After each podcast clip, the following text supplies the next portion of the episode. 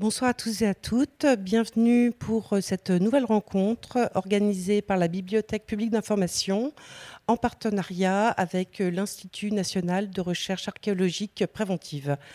Cette rencontre de ce soir euh, est la première d'un nouveau format intitulé Faire l'histoire autour du travail de celles et de ceux qui font métier d'historien. Euh, les historiens mènent euh, l'enquête sur les traces légères qu'ont laissé notre passé, pourquoi, comment? Pour cette première rencontre, euh, nous avons décidé de nous intéresser à l'archéologie à l'occasion des 20 ans de l'INRAP et de la sortie de l'ouvrage La fabrique de la France. Alors, au-delà des recherches spectaculaires, très médiatisées, nos invités ce soir nous parleront euh, de la manière dont euh, il reconstitue euh, la construction de notre espace, l'évolution dans le temps long de l'espace français. Alors, pour participer à cette rencontre, je suis ravie d'accueillir Dominique Garcia, Valérie Delattre et Cyril Marcini. Pour les présenter plus en détail, je laisserai donc le soin à Anaïs Kien, qui va animer la soirée, de le faire. Donc, Anaïs Kien, vous êtes vous êtes euh, journaliste sur France Culture. Voilà. À la fin de cette séance, euh, nous prendrons un moment pour euh, les questions que vous pourriez vouloir poser. Vous pouvez les préparer dès maintenant. Et je vous souhaite une excellente soirée. Merci, merci Faustine. Bonsoir à toutes et bonsoir à tous. Comme le disait Faustine en introduction, cette, cette rencontre est consacrée à l'INRAP. Et peut-être pour commencer et pour bien saisir ce qu'est cette, cette, institution, Dominique Garcia, puisque vous en êtes le, président, euh, en prenant un exemple, je vais prendre un exemple très récent, il y a 15 jours, on a fait une découverte un peu miraculeuse sur le site de restauration et de reconstruction de Notre-Dame. Euh, vous pouvez nous, raconter un peu comment l'INRAP a été euh, impliqué dans cette découverte et quelle va être sa mission à partir du moment où euh, des, découvertes parfois imprévues se font sur des chantiers de, construction, d'aménagement. En l'occurrence, ici, il s'agissait d'un chantier hautement exposé, mais ça n'est pas toujours le cas. Merci, bon, bonjour à, toutes et à tous. Merci beaucoup à la BPI. Merci à vous, euh, Anaïs, d'animer cette, rencontre. Euh, la question, effectivement, pour représenter ce que nous sommes, nous, euh, INRAP, et vous avez parlé de, voilà, de découvertes miraculeuses. Bah, justement, l'INRAP, il est là pour qu'il n'y ait rien de miraculeux. Partout en France, aujourd'hui, on aménage euh, des ronds-points, des routes, euh, des zones logistiques, euh, des écoles, etc. C'est très ordinaire, finalement. C'est très ordinaire, effectivement. Et donc, chaque année, on dit qu'en France, il y a 700 km qui sont emménagés sous toutes ses formes. L'endroit où on vit, l'endroit où on travaille, l'endroit où on circule. Sur ces 700 km depuis 20 ans, les préfets ont autorité pour prescrire des fouilles préventives. C'est-à-dire qu'en fin de compte, on sait qu'on va construire une piscine, on sait qu'on va construire une base logistique, et si la zone est susceptible, susceptible de, de, de recouvrir des vestiges archéologiques, on demande à l'INRAP de réaliser un diagnostic un petit sondage. Et s'il y a vraiment des vestiges, si ces vestiges sont intéressants, l'État peut prescrire une fouille archéologique. Et à ce moment-là, les archéologues viennent en préalable aux travaux d'aménagement pour retrouver ces vestiges et ensuite essayer d'écrire une histoire de ce lieu ou de retrouver euh, des vestiges et puis les rassembler, les regrouper avec euh, des découvertes qui ont eu lieu dans, le secteur. Dans le cas de Notre-Dame euh, de Paris, donc depuis trois ans, les archéologues suivent les travaux de restauration et de reconstruction de Notre-Dame de Paris. Donc le but est d'accompagner la reconstruction de la cathédrale et aux endroits pour pouvoir aménager euh, la cathédrale, la reconstruire, la restaurer, où on est obligé d'intervenir dans le sous-sol, les archéologues interviennent pour sauver ces vestiges qui pourraient être endommagés par euh, les travaux de reconstruction ou de restauration. Et Parce que Notre-Dame est réputée euh, pour des sous-sols riches en histoire. Ça n'est pas tout à fait une surprise que d'avoir trouvé des vestiges à cet endroit-là. C'est la qualité des vestiges qui oui a et non, oui et non. J'en suis pas le, le, grand spécialiste loin de là, mais on pourrait parler longuement de Notre-Dame. Notre-Dame était avant tout un, un, sanctuaire, un lieu de culte, et c'est pour ça que le, le, monde entier le connaît. C'est aussi un chef-d'œuvre d'histoire de l'art, mais c'est aussi un site archéologique, mais qui avait été peu exploré parce que justement fréquenté par les touristes, justement fréquenté logiquement par les croyants, et donc peu investi par les archéologues. Et donc quand il y a eu le drame de Notre-Dame, en fin de compte, on connaissait peu des techniques de construction, on connaissait peu de la charpente, on connaissait peu des vestiges en sous-sol. Et donc, une fois que malheureusement le drame a eu lieu, les archéologues ont essayé de suivre les travaux. Alors, nos équipes de l'INRAP ont fait des prospections géoradar et géophysiques pour voir ce qu'il y avait dans les sous-sols. Et puis ensuite, aux endroits où le, maître d'ouvrage et le maître d'œuvre essaient euh, de mettre en place des travaux, nous, on intervient pour sauver les vestiges. Alors, dans l'exemple dont on, la presse a beaucoup parlé ces derniers derniers jours et dont on reparlera dans les semaines qui viennent. Euh, on est à la croisée euh, du transept, donc vraiment à l'aplomb de, la flèche, à l'endroit où la flèche est tombée et où la voûte s'est effondrée. Et donc aujourd'hui, on est obligé de construire un échafaudage qui va faire une centaine de mètres de haut, 700 tonnes. Et donc cet échafaudage doit être fondé. Et donc c'est à l'endroit où on doit fonder l'échafaudage que les archéologues travaillent. Et donc là, on retrouve des éléments qui étaient totalement inédit. Euh, on retrouve les traces des, euh, des travaux de, de Viollet-le-Duc, mais on retrouve également euh, des, euh, des sépultures plus anciennes, dont au moins une sépulture du XIIIe siècle, et puis ce jubé, donc cet élément d'architecture qui fermait le cœur, qui avait été construit au XIIIe siècle, abattu au XVIIIe siècle, dont on n'avait pas de traces, sauf quelques petites pièces recueillies par Viollet-le-Duc, et que les archéologues de l'INRAP aujourd'hui essaient de mettre au jour et de préserver, de prélever et ensuite de présenter au public. Voilà un peu le, travail euh, en résumé de, l'INRAP, établissement public, 2000 archéologues qui au quotidien essaient de sauver le patrimoine euh, avant les travaux d'aménagement et ensuite, parce que ça sert à ça, euh, de partager le fruit de leur découverte au travers de publications, de films et de livres. Donc pour continuer sur cet exemple, à partir de maintenant, vous avez un temps limité mais négocié pour explorer ces vestiges, ce, ce sarcophage trouvé par exemple et, ce morceau de, jubé? Alors oui, alors le passons, euh, passons rapidement parce que la négociation sur Notre-Dame n'est pas simple. Mais euh, en règle générale, non, mais pour, euh, répondre directement à votre question, il y a un peu plus de 20 ans, les archéologues étaient devant les bulldozers. On aménageait une route, on aménageait une maison et les archéologues étaient là pour sauver les vestiges avant la construction de la maison. Maintenant, effectivement, on est dans un système qui est négocié. L'archéologue intervient en préalable à ces travaux d'aménagement et donc, le chantier archéologique est en fin de compte une étape dans le travail d'aménagement. C'est-à-dire a... que l'acculturation euh, s'est faite. Oui, la loi, bah, la loi, le règlement, et on a dessiné un cercle vertueux. C'est-à-dire qu'en fin de compte, on aménage au fur et à mesure que notre pays s'aménage, se construit, ce qui est normal. Eh bien, on essaie de retrouver les vestiges archéologiques et le travail des archéologues se fait, est un temps dans cette phase d'aménagement. Si demain vous voulez euh, construire euh, une nouvelle piscine près de votre maison, ben, vous prévoyez, euh, vous allez demander une autorisation pour construire votre troisième piscine, et à ce moment-là, on vous dira oui, vous voulez construire votre piscine à partir du 1er juin, mais sachez que du 1er avril euh, au 30 mai, des archéologues vont fouiller l'emplacement de votre piscine. Donc, en fin de compte, le début des travaux d'aménagement de votre piscine ne seront pas retardés. Les archéologues, auparavant, auront recueilli les informations et ensuite, vous, vous pouvez réaliser votre piscine qui constituera un élément du patrimoine pour euh, les générations futures.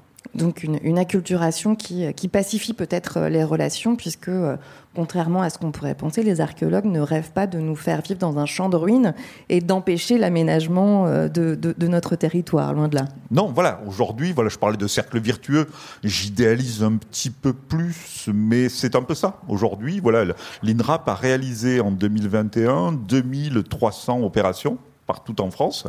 Toutes les opérations ont commencé à l'heure, toutes les opérations ont terminé à l'heure, et puis donc on a, si vous voulez, 2300 pixels euh, archéologiques, euh, des choses très anciennes du paléolithique, on va en parler tout à l'heure, des choses très récentes de la Deuxième Guerre mondiale, qui ont été observées par les archéologues, recueillies, et donc au fur et à mesure que notre pays s'aménage, ben, on écrit de nouvelles histoires, de nouvelles pages de son histoire.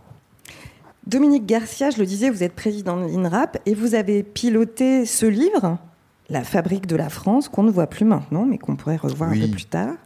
Et on sent bien la lecture de cet ouvrage collectif qui est extrêmement accessible, qu'il est guidé par le désir de mettre en récit la recherche archéologique.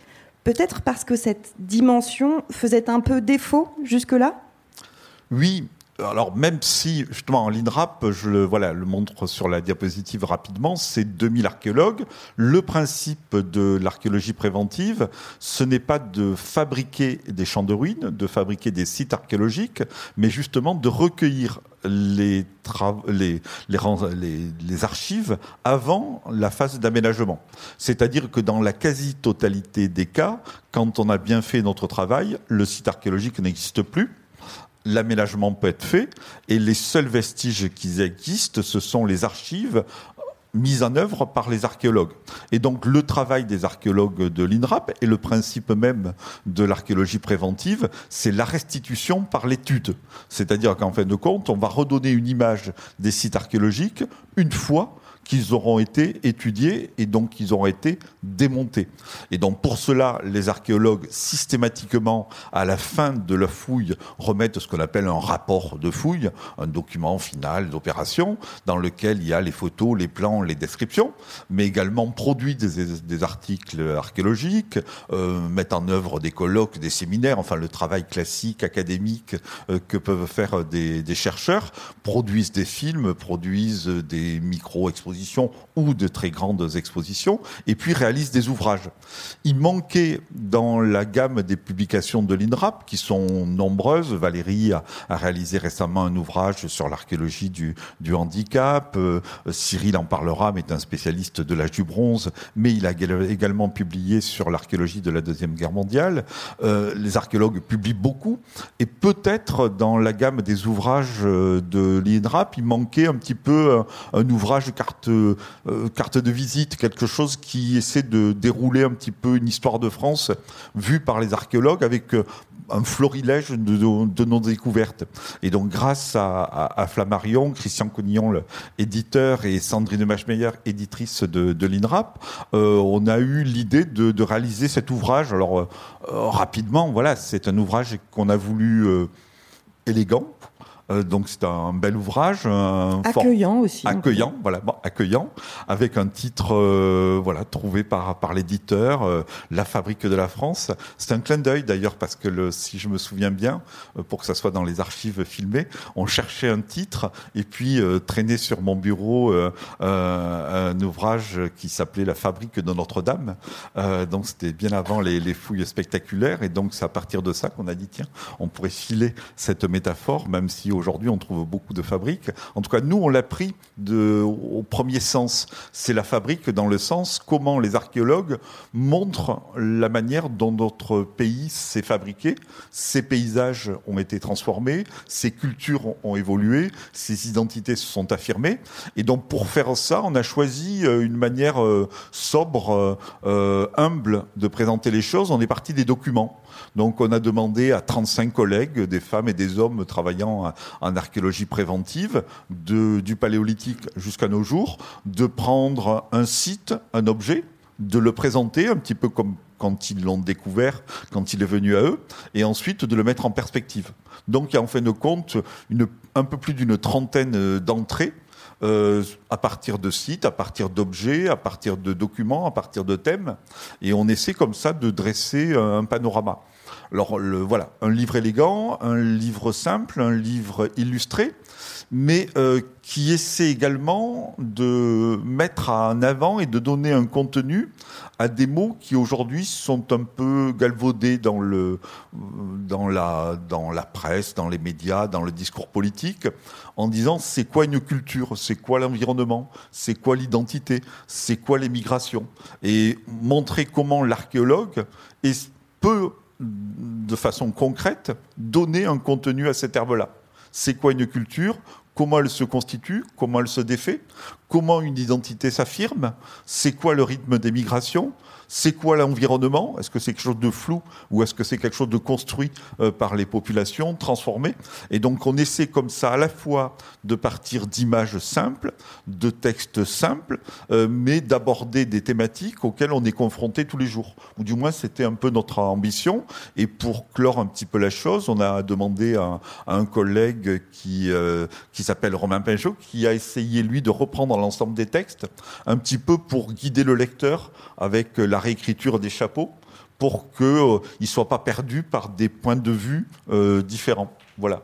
Donc c'est ça, c'est quelque chose qui est unitaire, mais qui montre la diversité des approches en archéologie et la diversité des découvertes des archéologues et la diversité des points de vue, ce qui peut constituer cette fabrique de la France. Alors on va parcourir euh, avec vous ce soir plusieurs dimensions de cet ouvrage et aussi de la recherche en archéologie, tout simplement. Euh, Cyril Marcini, je me tourne vers vous. Donc vous, vous, faites partie des auteurs de cet ouvrage. Vous êtes archéologue à l'INRAP et vous signez dans ce livre un texte intitulé Rendre l'objet bavard. C'est-à-dire que vous mettez en question euh, ce qu'est un objet archéologique dans toute sa diversité. Oui, ça apporte sur la, la culture matérielle euh, d'une façon très large euh, et surtout la façon dont maintenant on interroge cette culture matérielle. On a dépassé la, depuis maintenant quelques années la, façon dont, on voyait ces objets. Euh, on n'est plus sur un plan strictement typologique, chronologique. On, peut aller plus loin et on essaye de les faire parler au maximum en allant même chercher des choses très discrètes, piégées dans les pattes céramiques, des choses comme ça. Je pense qu'on l'évoquera tout à l'heure avec des exemples concrets. Euh, mais voilà, c'était l'idée. C'était l'idée de montrer ce qu'on pouvait faire avec ces objets et ce qu'on pouvait en faire actuellement. Et quand je dis objet, c'est tous les objets. C'est-à-dire que euh, quand on parle de culture matérielle, on pense tout de suite euh, céramique, silex, verre, enfin des choses qui arrivent tout à, nous, à, notre cerveau. Mais en fait, l'archéologue, il ramasse pas que ça, il ramasse tout. les charbons, les graines, les pollens, les os, des tout petits os. Voilà, c'est tous ces objets-là qu'on interroge maintenant pour arriver en, à en faire une histoire. Oui, parce qu'il y a une histoire des, techniques archéologiques et des centres d'intérêt de, l'archéologue. Euh, on s'est d'abord intéressé à la pierre et puis on a commencé à, fouiller du mou assez tardivement finalement. Euh, dans la deuxième moitié du XXe siècle, on a fouillé la terre, euh, des, espaces où il n'y avait pas de, construction, où on avait différentes, différents âges de la terre et on a appris à fouiller ce mou auquel on ne s'intéressait pas avant. le sédiment. Euh, oui, maintenant on s'intéresse à ce que Joël Burnouf appelait les invisibles de l'histoire. Donc c'est tous ces petits éléments qui sont piégés dans, dans la terre. En fait, euh, pendant longtemps on s'est contenté de ramasser les objets qu'on voyait à l'œil nu. Et puis on s'est rendu compte qu'en ramassant cette terre aussi, en, pas, pas, toute la terre, mais en, voilà, en prenant une partie, en la tamisant, en la regardant sous des, des loupes ou des microscopes, on pouvait euh, avoir euh, d'autres objets qui étaient interrogeables. Voilà, ça va du, pollen euh, à des coquilles d'escargots. on peut faire plein de choses avec les escargots. On pense que les escargots, ça sert à rien, mais avec un escargot, on restitue tout. Le climat, l'environnement, la hauteur de la végétation, même, même des années. voilà. L'escargot, c'est un objet très précieux, bien plus que la céramique. L'escargot est un trésor. Je crois que vous avez préparé quelques images justement pour, euh, pour faire état de, de ces objets bavards. Ouais, je sais pas comment vous voulez faire. On voulait qu'on passe le, PowerPoint avec. Euh, oui, c'est à vous. les images. D'accord. Euh, ouais, donc bah, ça, ça, illustre ce que je vous disais. on peut revenir à l'image d'avant, juste pour évoquer que voilà ce qu'on. L'image qu'on a des objets archéologiques, c'est ça c'est le musée. Euh, alors le, musée c'est bien, hein, c'est une nécessité, il faut des musées, hein. euh, mais il faut se rendre compte que dans les musées, ce qui est présenté, c'est vraiment très réducteur par rapport au travail de, l'archéologue. Hein. c'est vraiment qu'une partie euh, très petite de ce qu'on fait. nous, on travaille plutôt sur les sources involontaires, voilà, pas, pas, ces beaux objets qui sont souvent déposés dans des tombes. Donc là, c'est ce que j'évoquais par rapport à la culture matérielle. Par culture matérielle, on n'entend pas que le mobilier non plus, on entend parler aussi d'habitat. Voilà, la structure bâtie, les trous de poteaux des archéologues, hein, les fondations, ça fait partie de la culture matérielle et c'est un élément qu'on doit aussi avoir en tête. La culture matérielle, c'est très très vaste. Ce qu'on interroge maintenant, c'est tout ça. On retrouve mes escargots, ils sont là-bas, ça s'appelle la malacologie. Euh, vous avez euh, l'anthracologie avec les charbons de bois, les pollens, euh, les restes osseux. Tout ça, ça fait partie, ce qu'on appelle les biomatériaux. Ça fait partie maintenant des choses qu'on peut, qu'on pourrait mettre sous un chapeau très large culture matérielle, parce que c'est finalement c'est souvent une production humaine au final. Et puis, on peut même y rajouter des choses qu'on a du mal à mettre sous le nom de culture matérielle, mais qui participent de cette lecture générale, l'étude des sédiments, ce qu'on évoquait tout de suite, hein, avec la géoarchéologie, hein, et toutes les méthodes annexes de, de l'archéologue, hein, les datations absolues, les analyses chimiques, etc. donc, il y a plein, plein, plein de possibilités maintenant. On a une boîte à outils qui est gigantesque, et avec tout ça, en fait, l'archéologue, il veut faire qu'un truc, c'est tout mélanger. Euh, voilà, faut arrêter de, différencier les choses. C'est ce qu'on a fait pendant trop longtemps. On avait le spécialiste machin, le spécialiste bidule. tout le monde était séparé. L'idée maintenant, c'est de tout regrouper, tout mettre dans un seul checker. Hein. C'est pour ça que je parle de spécialiste des cocktails. Euh, en plus, j'aime bien les cocktails. Euh, et donc, toute cette équipe interdisciplinaire, en fait, elle veut faire qu'une chose, c'est aboutir à une image. Voilà ou des images. En tout cas, on essaie d'approcher une image, une restitution historique, et le mot est important. Hein. Voilà, euh, donc on prend tous ces petits éléments et on va essayer de produire au moins une image mentale, mais une image comme ça c'est encore mieux, hein, de ce qui a pu être euh, la, vie à une époque donnée. donc ça comporte tout, la chronologie, la fonction des sites, etc., le climat, l'environnement, etc., etc. Je présente la suite? Allez-y. Alors en fait, je vous, présente, deux exemples pour vous montrer ce qu'on peut faire actuellement avec ces, ces objets. Hein. Euh, deux objets qui n'ont rien à voir, qui sont très séparés dans le temps. Hein. Ils sont espacés de 8000 ans. Euh, avec deux restitutions historiques, hein, de la petite histoire locale ou alors une grande trajectoire euh, européenne, et tout ça avec un seul objet. Donc je suis resté sur des objets assez classiques. Le premier a été découvert à, à Bénouville, on est dans le Calvados, je suis normand, j'ai pris que des exemples normands. C'est normal. Donc on est sur un site de, de, la Seconde Guerre mondiale, voilà, qui a été occupé d'un premier temps dans les années 40, 43, par un point d'appui, puis ensuite réoccupé par des, par des alliés. Hein. Et dans ces découvertes archéologiques, on a une bouteille de coca, euh, elle est dans, dans le livre. Hein. Euh, donc l'interprétation première, euh, c'est bouteille de coca alliée. Donc voilà, on est sur un camp allié, un truc euh, très classique, un, ce qu'on appelle des trous d'hommes. Il y en a plein euh, dans, les, camps de cette époque-là. Hein. Et donc cette, image en fait renvoie à des, critiques qu'on a, par exemple, de l'archéologue n'apporte rien, euh, voilà, à partir de, de, par exemple, des découvertes de bouteilles de Coca-Cola n'apporteraient rien à l'histoire.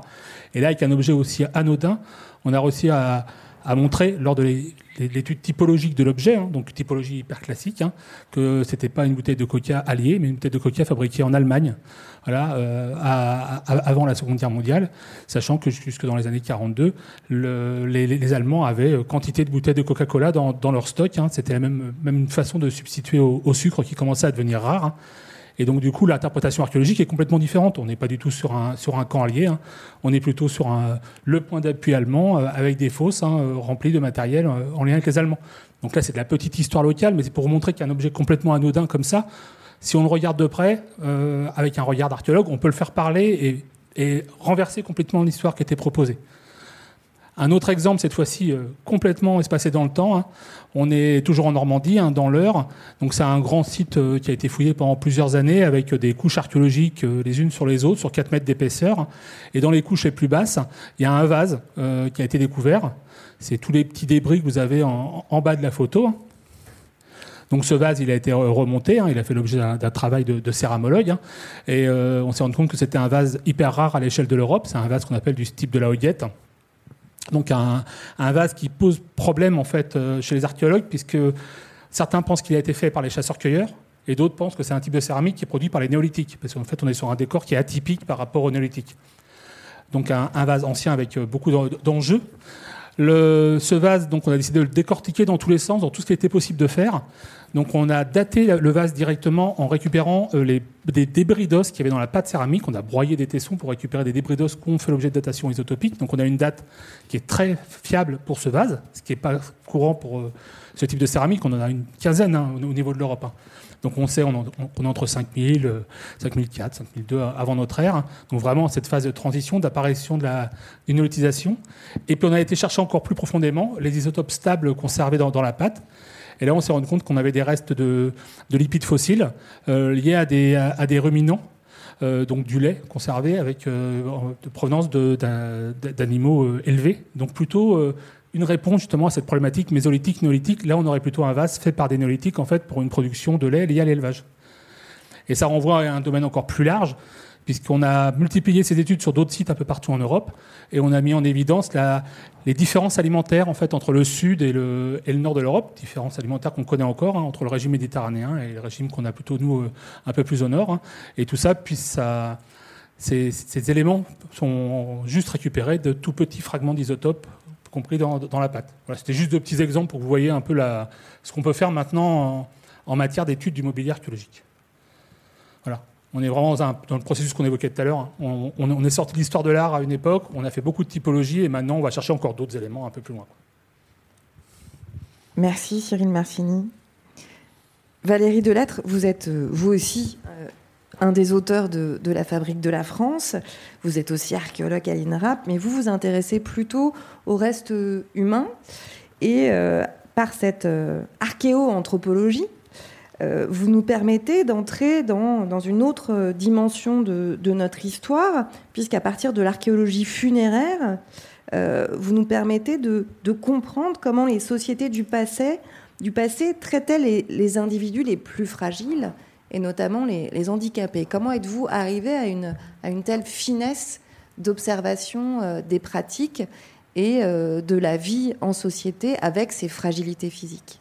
Alors moi, je rends les ossements bavards. Euh, Cyril rend les objets bavards. Moi, je fais parler les ossements et le squelette est très, très bavard puisque tous les, tous les os à peu près parlent et racontent et restituent une sorte de carte d'identité du sujet qui est étudié.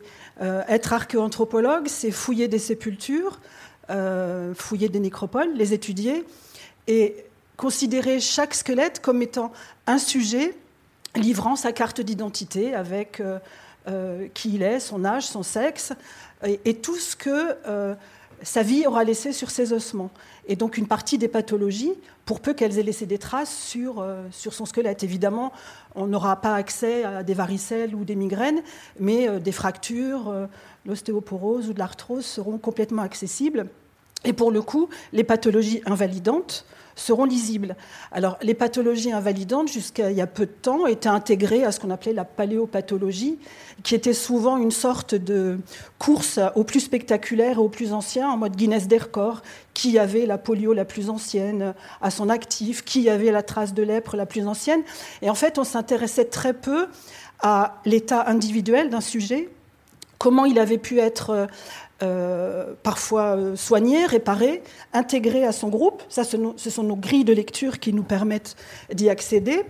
Et puis après, euh, les comportements de ses contemporains, de ses congénères, face à sa vulnérabilité. En fait, il y a une sorte d'archéologie sociétale qui est, qui est très émergente, qui s'intéresse à des sujets contemporains, des sujets de société. on a parlé des migrations, on peut parler des inégalités sociales, on peut parler du genre. Et donc, l'archéologie du handicap s'est intégrée de fait à une considération qu'on pouvait avoir sur euh, les soins et la santé dans, euh, dans le passé. évidemment, bah, ça met en, exergue tout un tas d'invisibles qui se sont mis, des aidants, pourrait-on dire, pour utiliser un vocabulaire contemporain, qui se sont euh, mis au service des plus vulnérables du groupe, sachant que ben, de tout temps, on s'est intéressé, on a pris en charge, on a accompagné ceux qui étaient en état de vulnérabilité, qu'il était euh, infirme, misérable, quel que soit le nom euh, qu'on leur a donné. Et ça, ça révolutionne euh, l'image que l'on a, l'imaginaire que l'on a de ces, de ces sociétés, puisqu'on imagine bien évidemment que dans, dans ces temps où, où l'on on vit pas très vieux en général, on a tendance à penser que les fragiles sont abandonnés euh, puisqu'ils ont, euh, ils ont peu d'utilité pour la communauté bah, En fait, on peut faire un grand écart entre les philosophes grecs et l'eugénisme, et Darwin, qui disait que s'encombrer des plus faibles dans un, dans un groupe, c'est quand même pénible pour, pour l'évolution. Et en fait, on s'aperçoit que depuis la préhistoire, euh, bah, chaque groupe humain, chaque corps social a pris en compte ce qui aurait pu être des bouches inutiles, ce qui aurait pu être encombrant, et en fait se sont intéressés à, cette vulnérabilité qui était ceux de leurs proches. Il faut pas oublier que sans lunettes, sans prothèse auditive, sans euh, orthopédie, réduction de fractures, avec tout un tas de pathologies, euh, qu'elles soient innées ou liées à des accidents de vie, tout le monde était potentiellement handicapé. Donc on ne faisait pas des quotas, des quotas de représentation ou des quotas de présence euh, dans les villages, dans les paroisses. On prenait en charge, et ce, ben, depuis Néandertal, on s'aperçoit que euh, chaque groupe, euh, quel qu'il soit, les plus archaïques, a pris en charge les plus faibles, sachant que, quand même, il faut mettre un bémol, tout ça, ça va quand les sociétés vont bien. Une bonne pandémie, une guerre de 100 ans, un problème climatique, et aussitôt, ceux qui sont euh, un petit peu dépendants et non autonomes deviennent des bouches inutiles et sont livrés euh, à la mendicité urbaine ou bien sont euh, un peu mis à l'écart et marginalisés. Il faut quand même relativiser. Tout va bien, y compris pour les plus vulnérables, mais dans les sociétés qui, qui, vont bien et qui ont à manger pour tout le monde. C'est impressionnant parce que, à, vous lire, et lorsque votre ouvrage est paru, ça, a changé notre regard évidemment euh, sur la place de, ces individus fragiles et sur leur traitement par les sociétés que vous étudiez, Valérie Delattre, mais ça a aussi ouvert un nombre de pistes incroyables. On pourrait faire une histoire de la douleur aussi. Avec, avec, ce que vous trouvez, avec ce que vous fouillez. Bien sûr, on peut faire. Euh, en fait, on a ouvert un, un champ de recherche autour globalement des soins et de la santé. Alors, ça peut prendre en compte euh, la pharmacopée, trépané au néolithique avec des, instruments au silex, ça suppose de connaître euh, les plantes, euh, les herbes qui font rire et les champignons hallucinogènes. Donc il y a tout un pan de, recherche qui peut être faite, notamment avec les pollens. Tout un tas de collègues travaillent sur ce sujet. On peut travailler aussi sur les animaux d'assistance. C'est aperçu qu'on a des textes gallo-romains, on a des représentations avec des chiens guides d'aveugles. On a tout un, champ qui s'ouvre. Évidemment, des personnages importants qui surgissent, les soignants, chamans, guérisseurs, euh, sorciers, qui ont les savoirs, qui connaissent le corps. Peut-être l'ont-ils appris sur les animaux. On a des exemples d'expérimentation animale. Et en fait, on peut tricoter ou détricoter toute une histoire avec un sujet abîmé et on peut reconstituer tous les liens qui l'ont uni à, à celui qui a la soigner, réparer, euh, aider pendant une convalescence, qu'elle soit longue ou courte, euh, et puis euh, accompagner dans une vie qui peut être amoindrie. Et donc en fait, on, retisse tout un tas d'humains, une humanité qui se met, y compris dans la fabrication des appareillages compensatoires, au service de celui qui est non autonome. Alors vous avez préparé aussi quelques images pour qu'on voit quelle documentation euh, matériel vous avez en tant qu'archéologue pour, pouvoir nous raconter tout ça aujourd'hui alors l'archéanthropologie, c'est une discipline qui est aussi fascinante qu'elle est déroutante parce qu'en fait, elle plonge au cœur du squelette humain. Et le squelette humain, c'est une carte d'identité incroyable avec une composante biologique euh, le squelette et tous les ossements nous permettent d'avoir accès au, sexe du sujet, à son âge, à son décès, à sa stature, sa robustesse. En fait, on lui fait passer une visite médicale et on arrive à le connaître un petit peu mieux quand il arrive euh, en, laboratoire. Et outre le fait de l'observer euh, par le biais de l'ostéologie, s'ouvre aujourd'hui tout un champ d'études avec l'invisible, avec la paléogénétique, avec euh, les isotopes qui nous permettent, ce qui est assez fabuleux, de définir des lignages au sein d'une nécropole ou de travailler sur des mouvements de population, que ce soit des grandes migrations ou alors des itinéraires singuliers de personnages qui se sont déplacés. Donc ça, c'est vraiment la composante euh, biologique, scientifique avec les ossements. Et puis il y a une composante culturelle on n'enterre pas de la même manière euh, si on est un agriculteur néolithique ou si on est une moniale euh, au Moyen Âge, si on a été inhumé ou si on a été euh, préalablement incinéré et regroupé dans une urne funéraire, si on est déposé en position latérale sur le dos, avec beaucoup d'objets, paré de ses bijoux, avec de l'armement, ou, ou, au contraire de façon très dépouillée, parce qu'il y a des périodes où on est nu devant l'éternité. Donc toute cette composante culturelle, elle participe de ce métier de l'archéoanthropologie. Et en fait, c'est une histoire qui commence avec un squelette, un squelette qui a un crâne, des membres supérieurs, des membres inférieurs. Et puis on passe au défunt, enterré par ses proches, qui a une tête qu'on peut orienter, des bras qu'on peut plier sur un abdomen et des jambes. Et puis peu à peu, on en fait un vivant, un vivant dont on considère la place au milieu de sa communauté que ce soit familial, paroissial ou des communautés euh, beaucoup plus anciennes, en partant d'un postulat qu'on peut nuancer, mais que le, monde des morts reflète peu ou prou le monde des vivants. Pour preuve, un grand écart euh, de société. Euh, vous avez à gauche notre prince, notre prince de Lavaux, c'est-à-dire un, grand aristocrate qui a été enterré au milieu du 5e siècle, alors avec force d'objets prestigieux. Il n'est pas parti de, façon humble, au contraire, il a emmené dans son, au-delà tout ce qu'il avait en termes de biens de prestige, le tout dans un tombeau très ostentatoire qui parle à la fois aux morts et aux vivants en tant que marqueur de territoire. Et puis à l'autre bout de l'échelle sociale, vous avez une, une esclave du IIIe siècle, gallo-romaine, enterrée euh, chichement dans une petite fosse avec encore euh, ses entraves et son collier de servitude. Alors on a voilà un grand écart de société entre un grand aristocrate et une esclave. Et comme on, venait, on vient de le dire, cette archéologie, cette archéologie du statut social, elle questionne des, interrogations qui sont les nôtres. On l'a vu, les inégalités sociales, on a vu le genre, on a vu l'immigration. L'INRAP s'est saisi réellement ces dernières années de ces sujets pour en faire euh, des, interrogations de, colloques et de tables rondes. Pour preuve, juste un exemple rapide, le, deuil périnatal au XXIe siècle, les parents qui perdent un enfant à la naissance doivent encore lutter pour que cet enfant ait un prénom, soit marqué dans leur euh, livret de famille, qu'il puisse être enterré. Il y a encore très peu d'années, ces, enfants morts-nés étaient considérés comme des déchets médicaux. Au Moyen Âge, avant le vaccin, la mortalité infantile, elle est colossale. Et pour les parents, c'est un drame de perdre un enfant qui n'a pas été baptisé. On invente un, une pratique que l'Église tolère qui s'appelle le répit. Et c'est-à-dire que les parents en deuil, qui perdent un enfant, c'est jamais euh, quelque chose d'anodin de perdre un enfant à la naissance, vont dans des, églises spécialisées, posent l'enfant sur un autel et attendent que Dieu lui donne vie pour qu'on le baptise in extremis, et ça marche à tous les coups. Dieu donne toujours vie aux petits, sauf que bien évidemment, euh, si on considère que ce sont les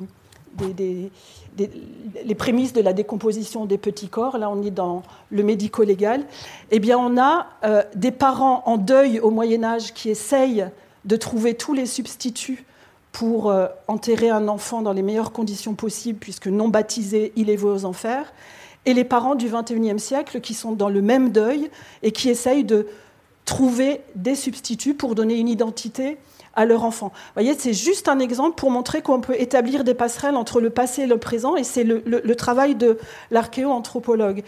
Et euh, à l'évidence, un sujet m'intéressait particulièrement, c'était celui du handicap, ce pour des, raisons de rencontre et des raisons personnelles, parce que je me suis rendu compte que de façon sporadique, dans tous nos rapports de fouilles, dans toutes nos publications, on avait mention d'un sujet estropié, bossu, d'un nain, mais que c'était simplement des mentions et qu'il n'y avait pas de recul et de synthèse faite sur bah, cette archéologie du handicap euh, qu'on a la grande chance à l'INRAP de pouvoir euh, mettre en place, développer en inventant une méthodologie, en inventant, en recréant des handicaps parce que euh, les grandes familles de handicap du XXIe siècle ne sont pas forcément celles des, des, temps passés. Et je vais vous montrer quelques exemples pour vous montrer l'intérêt de cette recherche et la façon dont les sociétés du passé euh, composer avec les gens qui étaient euh, vulnérables ou défaillants. Euh, on a fouillé il y a quelques années en Seine-et-Marne ce qui a été la plus vieille trace d'amputation mise au jour en France. Alors on ne va pas faire Guinness des records, mais il faut simplement imaginer que 4700 ans avant notre ère, on a amputé d'un avant-bras avec des instruments silex un individu de sexe masculin on, est intervenu au niveau de, son articulation. Euh, le moignon a cautérisé, le sujet a survécu et a été enterré à l'égal des autres, voire même avec une petite plus-value de mobilier funéraire. Mes collègues néolithiciens me disent qu'il euh, est quand même euh, investi d'un viatique assez prestigieux, un mois de XXL, ce qui veut dire que dans un groupe, un sujet abîmé par un accident, peut-être une chute, a été opéré par un sachant. On a pris en charge sa convalescence et son statut social n'a pas été euh, obéré lors de son dépôt dans sa dernière, euh, dans sa dernière demeure pour l'éternité, puisqu'il est équipé du même mobilier funéraire, avec les mêmes préconisations funéraires que ses, que ses contemporains. De la même manière, on parlait d'appareillage compensatoire. Nos ancêtres étaient extrêmement ingénieux et ont inventé, avant même qu'il y ait des catalogues de prothèses, tout un tas de systèmes de bidouillage improbable, sans doute le fruit des forgerons. Et on a ici un exemple euh, gaulois d'une vieille femme euh, du IIIe siècle avant notre ère qui été mise au jour à Bobigny, qui euh, souffre d'une pathologie invalidante assez terrible qui crispe ses, ses, membres inférieurs. Elle est paralysée, elle doit être extrêmement douloureuse. Eh bien, ses contemporains lui ont fabriqué, on parlait d'objets, un truc, un corset, une orthèse, on ne sait pas ce que c'est, avec des, fragments de fer. L'étude du sédiment nous a montré qu'il y avait du cuir, qu'il y avait des lainages, il y avait de la paille, donc quelque chose qui devait la rendre confortable dans son quotidien et qui lui était tellement adapté à elle qu'il a été euh, déposé avec elle dans sa sépulture et bien évidemment ne sont restés que les fragments de fer. Autre exemple, c'est Acéris, euh, euh, c'est un village que vous ne connaissez pas en tant que tel, mais que vous le connaissez à l'évidence, puisque c'est sur ce, sur ce village et cette nécropole qu'a été, euh, été construit le parc Disney. Et donc on a trouvé une des plus grosses nécropoles carolingiennes, intégrant de fait tout un tas de sujets handicapés. Et donc là aussi, on parlait d'amputation. Là, on est à l'époque carolingienne, donc on ampute avec du métal, mais on peut faire une double amputation cicatrisée sur une vieille femme euh, qui n'est pas mise à l'écart, qui n'est pas marginalisée dans sa vie comme dans la mort, qui est enterrée à l'égal des autres. Et à droite, vous avez le squelette d'un nain achondroplase. Et ce qui est important, parlons d'objet et pas simplement de pathologie, c'est la pierre qui se trouve sous son cou. Et cette petite pierre qui aurait pu euh, partir avec un, un petit geste de truelle en se disant ça n'est qu'une pierre. Elle montre l'investissement de ses contemporains parce qu'en fait, a été déposée cette pierre sous sa mandibule euh, pour, pour, pour, éviter le rire sardonique. Dans les cimetières pousse la sardoine, et la sardoine, c'est la, la, plante du diable. Les fossoyeurs le savent. Euh, le diable s'empare des morts, et ça c'est effroyable. Et donc que font les contemporains quand ils enterrent un défunt? Ils entourent avec des textiles, ils mettent une pierre, ils relèvent la tête, ils relèvent la nuque avec un, coussin céphalique pour éviter ce qui en fait n'est que la chute de la mandibule, quelque chose de totalement lié à la décomposition des corps et qui n'a, je l'espère, rien à voir avec le diable. Mais cette petite pierre, à l'évidence, montre que ce sujet a été surinvesti dans la mort pour lui éviter euh, des malheurs euh, diaboliques. Et pour terminer, je voulais faire un, clin d'œil à la culture matérielle. On peut avoir accès au handicap pas seulement avec euh, les sujets qu'on étudie, ces rencontres qu'on fait à chaque fois avec euh, des sujets abîmés et réparés. On a fouillé il y a quelques années à Vitry-sur-Seine les fondations d'une maison qui datait du XXe siècle, mais qui a un intérêt essentiel parce que c'est le premier IME, Institut médico-éducatif, qui a été créé en France, où on a regroupé des enfants handicapés mentaux, des enfants difficiles, mais on ne les a pas regroupés pour les exclure parce qu'ils gênaient dans le quotidien, on les a regroupés pour euh, les, soigner et les instruire. Et dans les poubelles de cet institut, on a retrouvé des jouets, on a retrouvé des billes, des petits soldats, on a retrouvé des médicaments, on a retrouvé plein de choses, des petits animaux qui servaient pour euh, la zoothérapie. Donc on a eu accès aux soins que nécessitaient ces, jeunes enfants. Et donc par défaut et sans squelette, on a eu accès à un handicap, à des handicaps particuliers. Et cette maison, elle est extrêmement importante puisque les sœurs Montessori vont se servir des méthodes d'éducation qui ont été dispensées dans cette, euh, dans cette maison du docteur Bourneville pour mettre au point euh, leur, euh, leur, méthode d'enseignement que, que, l'on connaît bien. Donc vous voyez, c'est vraiment très rapide, c'est des petites rencontres avec euh, des sujets handicapés, mais une vraie archéologie de la vulnérabilité peut se, mettre, se mettre en place, pas simplement une archéologie des très riches ou des très pauvres ou des, des, de ceux qui ont un métier, les agriculteurs ou qui sont des moines, ou etc., mais de tous ces invisibles qui, sont, qui font société. Et voilà, je voulais terminer avec cette citation qui est un, résumé, je pense, d'une façon de concevoir l'archéologie, c'est-à-dire euh, les liens que, que, chaque individu étudié a tissés avec, euh, avec son groupe social. Merci Valérie Delattre. On, on, imagine bien euh, tous les possibles que, que vos recherches recouvrent, avec la, possibilité d'écrire une histoire extrêmement sensible euh, que les textes euh, parfois euh, ne, nous offrent pas. lorsque lorsqu'il y a des textes disponibles et vous, vous touchez à une histoire de, du vécu de manière extrêmement intime. C'est passionnant. J'imagine qu'on aura des questions un peu plus tard sur, la, sur, sur, vos recherches. Dominique Garcia, c'est à vous de clore ce tour de table. Et vous avez eu envie de revenir sur une notion fondamentale en archéologie, puisqu'il s'agit de revenir sur la notion de site archéologique. Alors oui, fondamental, mais du coup euh, un peu moins fondamental que ce qu'on vient d'entendre, parce que là on a touché quelque chose d'essentiel euh, qui nous paraît évident quand on l'entend, dit de manière aussi fluide, aussi élégante, mais euh, qui n'est pas une évidence d'un point de vue historiographique. Il y a 25 ans encore, on n'étudiait pas les corps des défunts lorsqu'on faisait de l'archéologie. On fouillait des dolmens pour leur architecture. On fouillait des tombes romaines pour recueillir du matériel qui était dans les musées euh, dont nous euh, parlait tout à l'heure Cyril. Et puis les restes humains, on disait robustes, euh, graciles, peut-être hommes, peut-être femmes. On les comptait. parfois même dans les sépultures multiples, on les comptait en vrac. Quoi. Ils étaient nombreux. Et ça s'arrêtait là. Et donc c'est quand même étrange de voir qu'il y a tout juste 25 ans qu'on a commencé à dire on étudie le passé, et donc dans le passé, il y a un acteur principal qui est euh, l'humain, que l'on remette un petit peu l'humain au centre de, tout ça. D'ailleurs, ce n'est pas si simple de fouiller ces, euh, sites euh, où reposent des, restes humains. Il y a des, prescriptions religieuses, des interdits religieux, parfois même une défiance peut-être des communautés qui vivent à, proximité de, cimetières lorsqu'on a affaire à un véritable cimetière.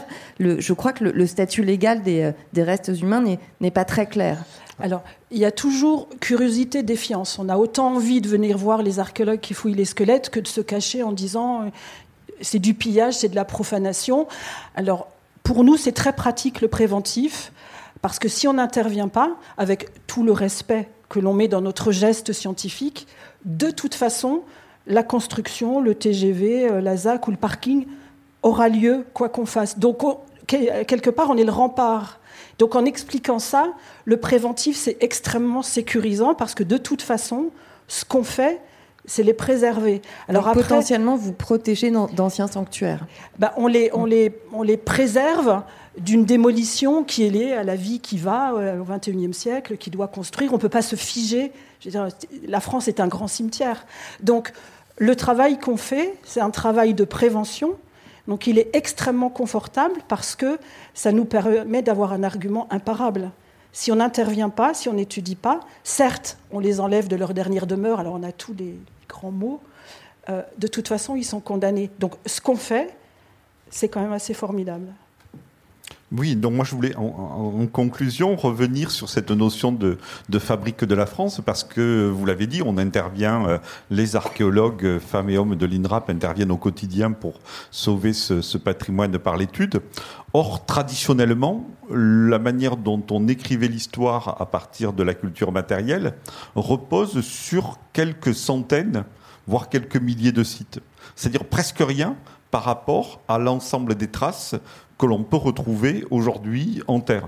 La carte que vous avez en jaune, passons, euh, c'est la carte en fin de compte des sites euh, classés au patrimoine mondial de l'UNESCO en France. C'est-à-dire qu'en fin de compte, quand on fait l'histoire de France, c'est euh, Carnac, c'est l'amphithéâtre de Nîmes, c'est le Mont Saint-Michel. Et à partir de ça, on a l'impression qu'on a ces repères, qu'on appelle ça roman national ou histoire nationale ou récit national. C'est quelques repères. Et ensuite, ces repères-là, on a l'impression qu'ils sont aujourd'hui protégé par un statut monument historique ou patrimoine mondial de l'UNESCO. Tout à l'heure, on parlait malheureusement du cas de, Notre-Dame, c'est la photo en haut à droite. Or, c'est pas parce que vous classez un site qu'il ne va pas disparaître. Déjà, euh, voilà, il n'y a aucun site éternel. Tous les sites ont eu un début, auront une fin. Et aujourd'hui, que ça soit malheureusement un incendie comme Notre-Dame de Paris, que ça soit l'amphithéâtre de Nîmes, dont on change chaque année quelques blocs, un petit peu comme le bateau de Thésée. Dans quelques années, on aura toujours l'amphithéâtre, mais en revanche, il n'y aura plus un bloc qui sera d'origine. Ou alors, comme un site dont on parle beaucoup, la grotte Cosca, Caire, qui est aujourd'hui, on y accède par 35 mètres sous le niveau de la Méditerranée, et qui peut être détruit par le moindre petit mouvement de terrain ou par une variation du niveau. Donc tous ces sites, même qui aujourd'hui constituent notre patrimoine protégé, sont des sites qui sont amenés à disparaître. Et puis, il y a tout le reste. C'est euh, les autoroutes, c'est les TGV, c'est les grands travaux d'aménagement, ceux naguère de Notre-Dame de Paris, du Verbe incarné à Lyon, de la Bourse à Marseille.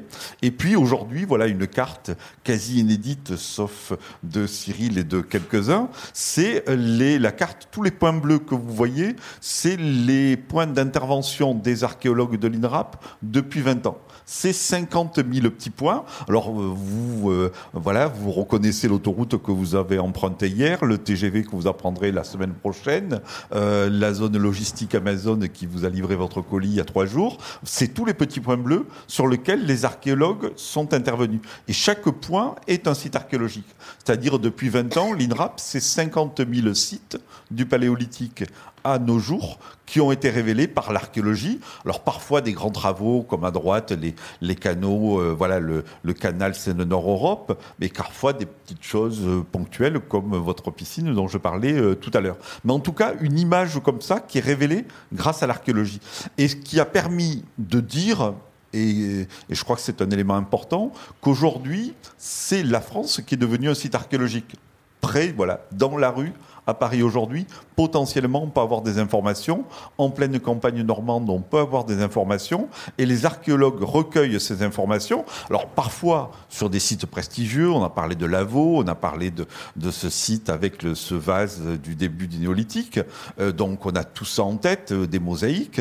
Et parfois, euh, c'est des sites qui sont reconnus ponctuellement. Chaque travaux d'aménagement livre un fossé, livre une ferme, livre une tombe et permet d'écrire l'histoire d'un terroir comme celle de la plaine de, de Caen. Donc aujourd'hui, quand vous voyez l'archéologue qui intervient sur 3 mètres carrés, vous dites, attendez, est-ce que ça vaut vraiment le coup de fouiller ces deux silos? Mais ces deux silos, plus les autres, ça permet, en fin de compte, d'évaluer la production agricole dans tel secteur et de redonner, en fin de compte, une histoire à ces terroirs qui sont en plein bouleversement.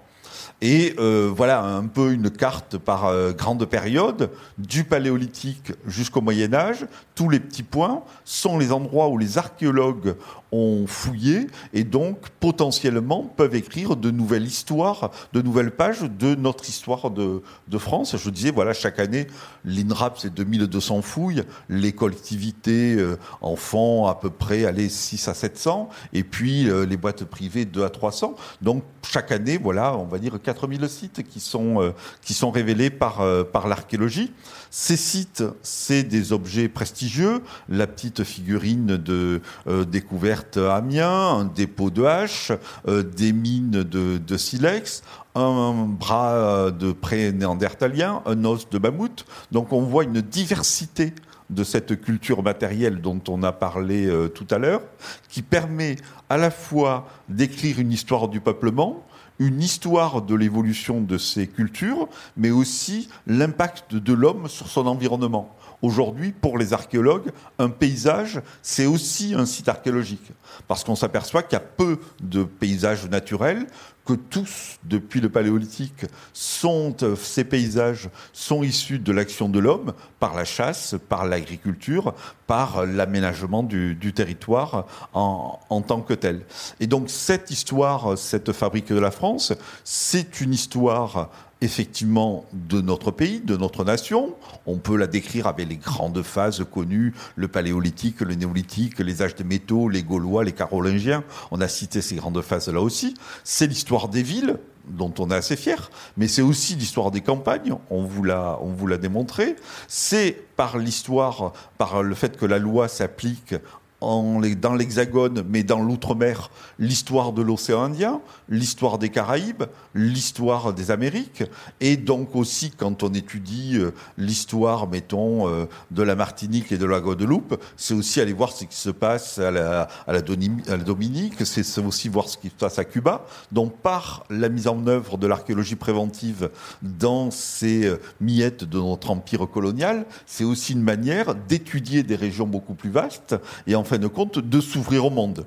Et puis, on parlait tout à l'heure de la fouille de Lavaux, c'est les, les images euh, centrales sur cette diapositive. Ça nous permet aussi de voir comment, à un moment donné, ce territoire qui est aujourd'hui la France a été connecté vers la Méditerranée, avec des échanges avec le monde étrusque et grec, mais aussi avec le nord de l'Europe pour des ressources en étain vers les îles britanniques ou en ambre vers la mort du Nord. Donc en fin de compte, en fouillant euh, le territoire de, de, de, ce qui est aujourd'hui notre, notre pays, c'est à la fois restituer l'évolution de cet espace, mais aussi la manière dont il s'insère dans ces réseaux qui peuvent être européens et mondiaux. Et donc là, on s'aperçoit, euh, en de compte, de quelque chose qui est aussi une nouveauté. Je disais, euh, voilà, il y a 30 ans, on n'étudiait pas les, morts en, en, tant que, en tels. Il y a 30 ans, quand on faisait de l'archéologie, on étudiait le Proche-Orient, on étudiait les pyramides, on étudiait les Mayas. Et on avait un repère, euh, les Gaulois, euh, le vase de Soissons, mais ces vestiges-là passaient à l'as. Ils étaient complètement occultés. Et aujourd'hui, grâce à l'archéologie préventive, qui n'est pas tout, hein, dans toutes les formes d'archéologie que l'on que l'on a évoquées, qu'on pourrait évoquer, on peut en fin de compte, à proximité, essayer d'avoir une histoire de cet espace. Avec euh, comme idée, enfin, qui nous guide, je crois, à l'INRAP, faire une archéologie au plus près des aménagements et une archéologie que l'on peut montrer. C'est-à-dire que quand euh, il y a des endroits en France où il n'y a pas de, de, théâtre, il y a des endroits en France où il n'y a pas de salle de cinéma, et puis des endroits où il y en a, mais en tout cas, partout en France, on le sait, euh, il y a des ronds-points, et donc potentiellement des fouilles archéologiques, et donc potentiellement des gens qui peuvent voir des chercheurs, qui peuvent échanger avec les chercheurs, et qui peuvent connaître soit l'histoire de l'endroit où ils vivent, depuis toujours, soit euh, connaître l'histoire de... dans l'endroit où ils sont amenés à vivre ou à passer. Et donc ça fait comme ça une, une éloge un petit peu du quotidien, une éloge de ces vestiges archéologiques de proximité, avec en plus, euh, on a essayé de vous le, de vous le montrer, euh, des objets qu'on arrive tous à lire. C'est ça aussi où, où l'archéologue, l'archéologue, il n'y a rien de miraculeux, il n'y a pas de baguette magique, il n'y a pas de, de savoir infini, parce que tout le monde euh, peut reconnaître un os, tout le monde peut reconnaître un mur, tout le monde peut reconnaître un fragment de céramique. Et il faut avoir un petit peu comme quand on était petit, qu'on ramassait des, fragments comme ça qu'on mettait dans, nos poches, que nos, nos, mamans récupéraient le soir euh, au moment de, de nos couchers. Il faut avoir aujourd'hui cette vision-là de dire, tiens, soyons humbles, cherchons les vestiges du passé à côté de chez nous, penchons-nous euh, dans ces trous pour essayer de voir euh, ces pages d'une histoire de France qui n'ont pas été racontées. Et tout ça pour terminer, sans en faire, bien entendu, le, la seule mode d'écriture tout ce qu'on a là, cette archéologie de euh, préventive, elle s'insère à travers les grands monuments qui servent de repères dont on a parlé tout à l'heure. Elle trouve sa place parmi les fouilles, ce qu'on appelle les fouilles programmées, qui sont les fouilles à grande haleine menées par des, par des chercheurs. Et elle s'insère bien entendu dans une histoire des civilisations qui nous, qui nous entourent. Voilà un petit peu la, démarche que l'on essaie de, voir, euh, le fameux cercle vertueux dont je parlais tout à l'heure, profiter euh, de cet aménagement pour mieux connaître l'espace dans lequel on est tous euh, appelés à, à, vivre. Et puis des voilà pour terminer parce que c'est toujours euh, euh, se projeter aussi dans la, dans l'avenir parce qu'on a tendance à dire est-ce qu'il y aura encore de nouveaux sites de nouveaux espaces à explorer?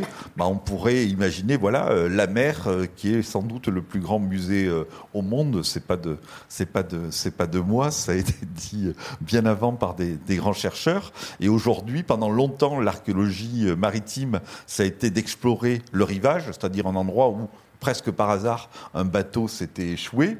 Or, aujourd'hui, on met en place euh, des grands câbles euh, pour faire passer les, données Internet. On construit euh, des parcs éoliens en mer. Et donc, on commence à étudier la mer comme étant un espace archéologique avec un potentiel énorme. On parlait tout à l'heure de la Normandie, on parlait de Néandertal. À l'époque de Néandertal, les glaciers retenaient euh, les eaux, donc le niveau de la mer était plus bas, d'où le fait qu'on pouvait, euh, à des périodes plus récentes, aller à Cosquer euh, à pied. Et donc, euh, à la période de Néandertal, on pouvait traverser la Manche sans se mouiller les, les pieds. toujours en se mouillant la tête parce qu'on était en Normandie. Mais, en revanche, euh, donc potentiellement aujourd'hui, explorer la Manche, c'est explorer des sites terrestres et explorer euh, euh, la Méditerranée à moins 10, moins 15, moins 30 mètres, c'est retrouver des sites paléolithiques et des sites avec l'équivalent de Lascaux, Chauvet ou, ou Cosquer. Voilà un petit peu voilà, des pistes sur lesquelles, dans l'avenir, il faudra euh, travailler et démontrer que cette archéologie-là est, est, une démarche qui est, moderne et que l'on doit imposer euh, aux aménageurs pour offrir euh, de la connaissance à l'ensemble des citoyens. Merci Dominique Garcia. Maintenant, je vais, je vais vous poser des, questions à, à, tous les trois. Euh, on a bien compris que l'archéologie avait changé. Vos, centres d'intérêt euh, se sont largement ouverts. Euh, les archéologues ont, appris à s'intéresser euh, à, des, monuments aussi bien qu'à des choses extrêmement minuscules. On n'a pas parlé d'archéogénétique, mais c'est aussi un, champ de l'archéologie en, plein développement. Donc l'archéologie change.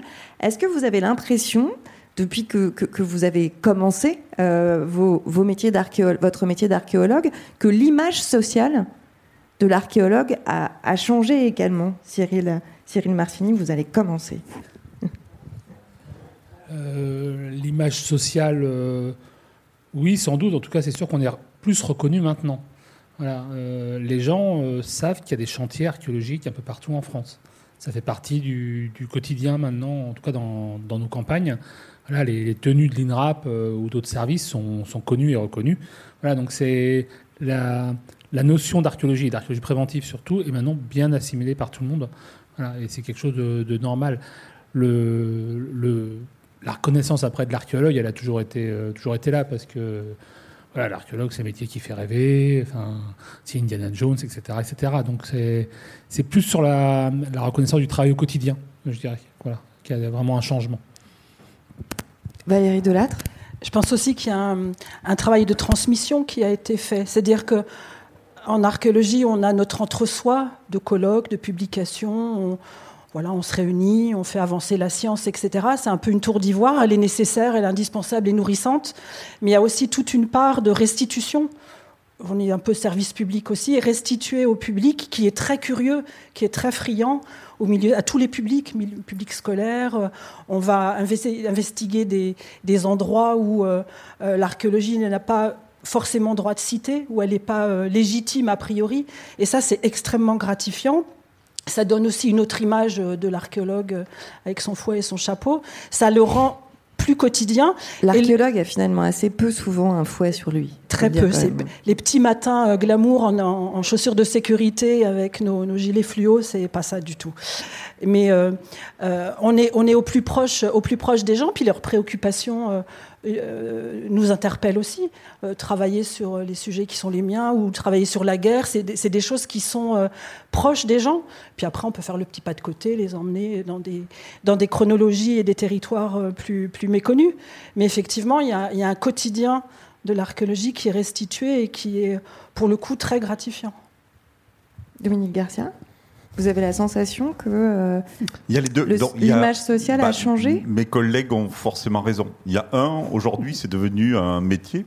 Il y a un métier qui. Euh... C'est devenu un métier, donc ça n'en était pas un avant. Bah, il y avait euh, dans les années 60, on va dire, il y avait 300 archéologues et sur ces trois en France.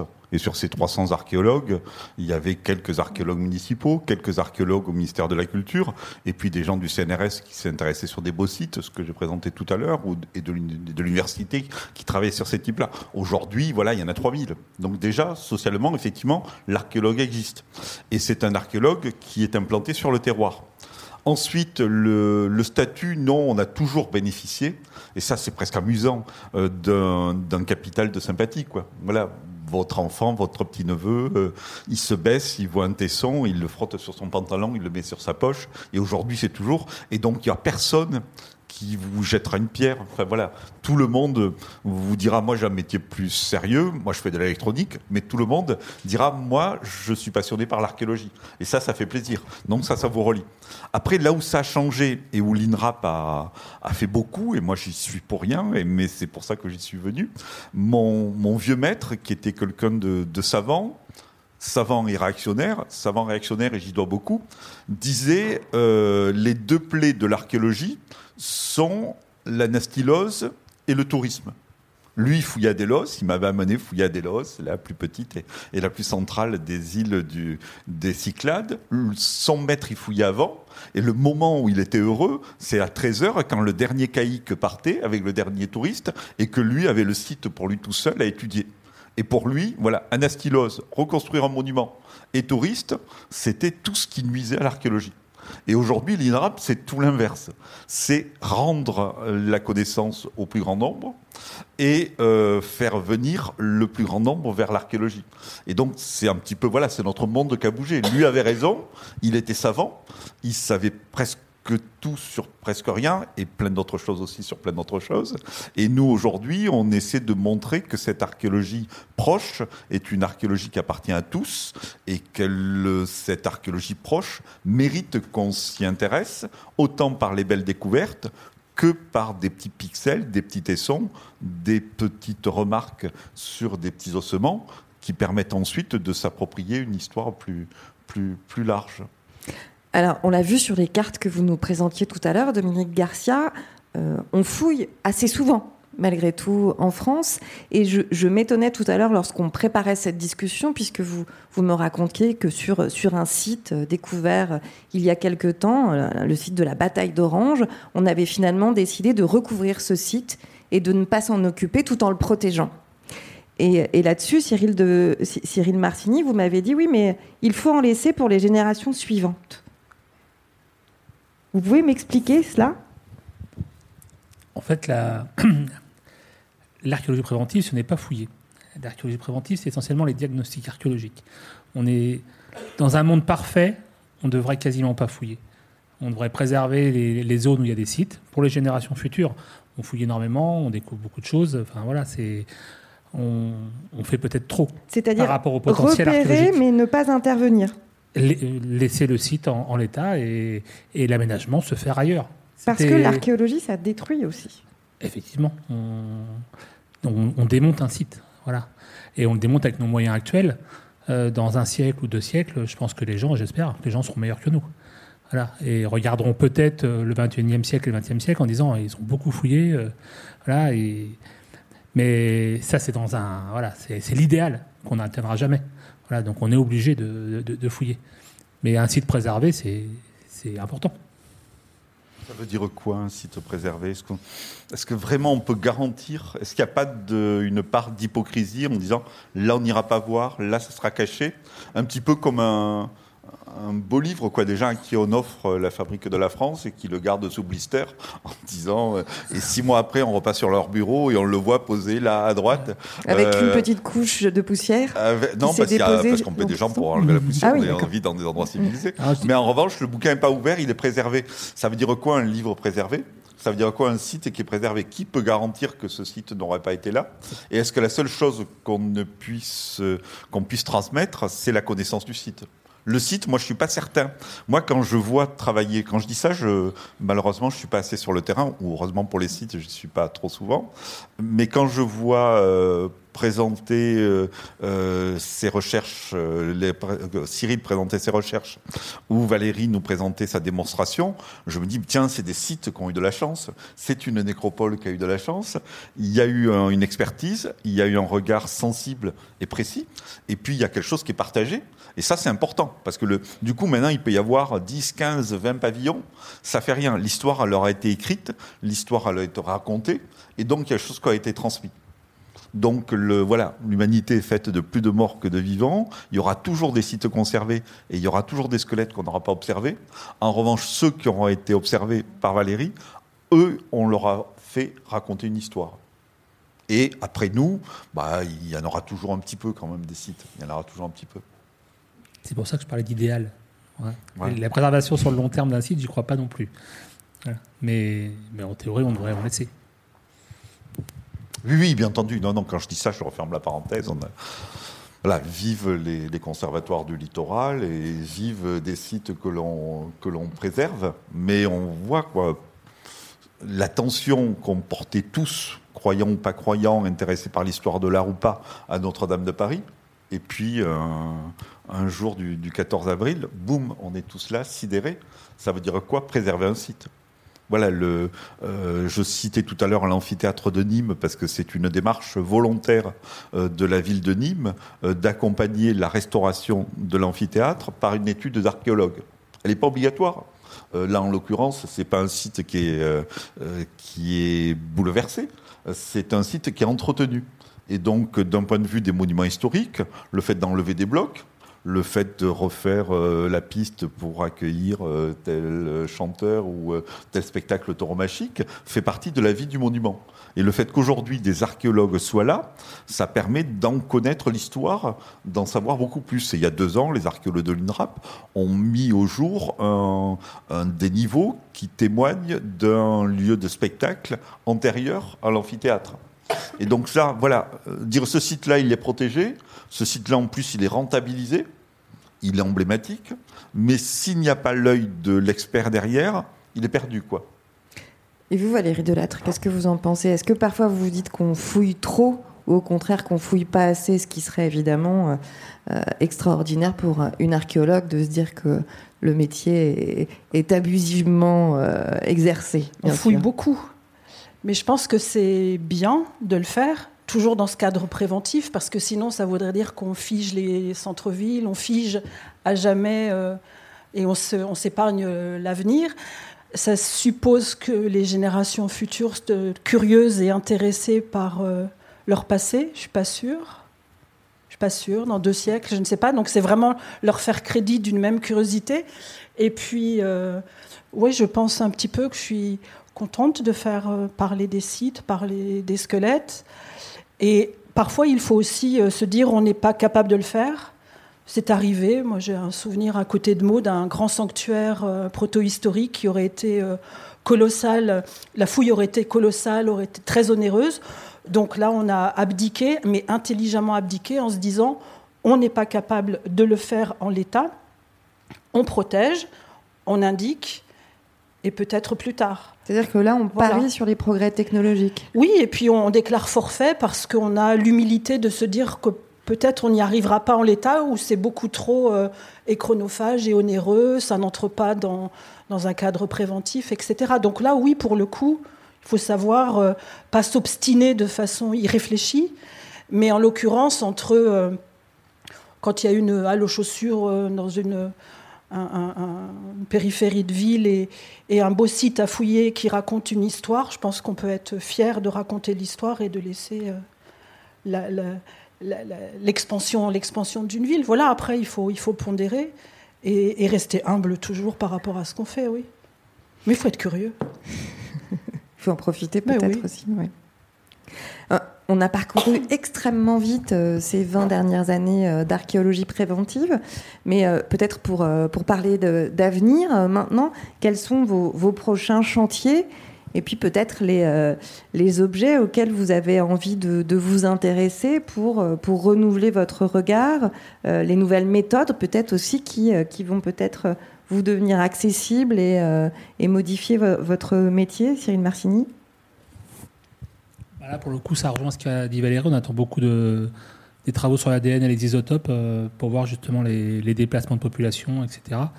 on a déjà des, premiers résultats. Euh, qui reflètent plus des petites trajectoires individuelles que des grands effets de masse, forcément. Mais en multipliant ces études euh, et ces analyses, euh, et en ayant des résultats un peu robustes, ce qui n'est pas tout tout le temps le cas actuellement, je pense qu'on arrivera à avoir une vision un peu renouvelée, en tout cas pour les périodes qui sont les nôtres, qui sont des périodes plutôt anciennes.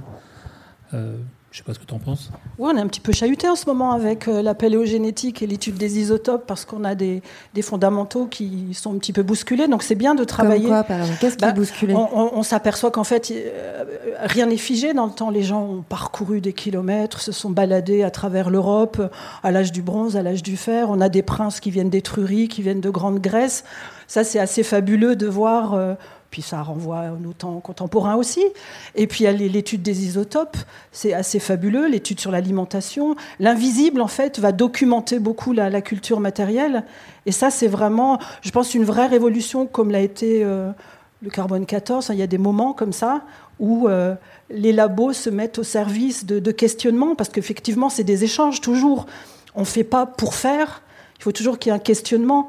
Alors effectivement, par exemple à Lavaux, on a la chance de pouvoir travailler sur une nécropole antérieure où on peut dire, ce qui est assez euh, époustouflant, un tel est le père de celle-ci, qui est la sœur de celle-là. Donc ça, permet d'envisager autrement les liens hein, qui unissent euh, les, défunts dans une nécropole. Et puis, euh, effectivement, l'invisible, là, je pense en ce moment, l'invisible, le travail qu'on fait sur la peste, voilà, il y a plein de choses, euh, les pandémies, l'archéologie des pandémies. moi, je travaille beaucoup sur l'archéologie du handicap. Donc, on est vraiment euh, dans un registre qui est euh, novateur et riche de riche d'enseignements. Qu'est-ce qu'on fait dans ces cas-là, d'ailleurs, Valérie Delattre? On a envie de repasser tous les restes humains qu'on a, qu'on a déjà observés pour, pour les questionner différemment avec ces nouvelles technologies biochimiques? Oui, on est d'une gourmandise folle, mais on se restreint beaucoup, forcément. Mais on a quand même la chance de pouvoir. Euh, euh, sur l'archéologie du handicap, moi j'ai la chance de pouvoir mener une grande enquête en France avec tout un tas de, collègues INRAP et autres.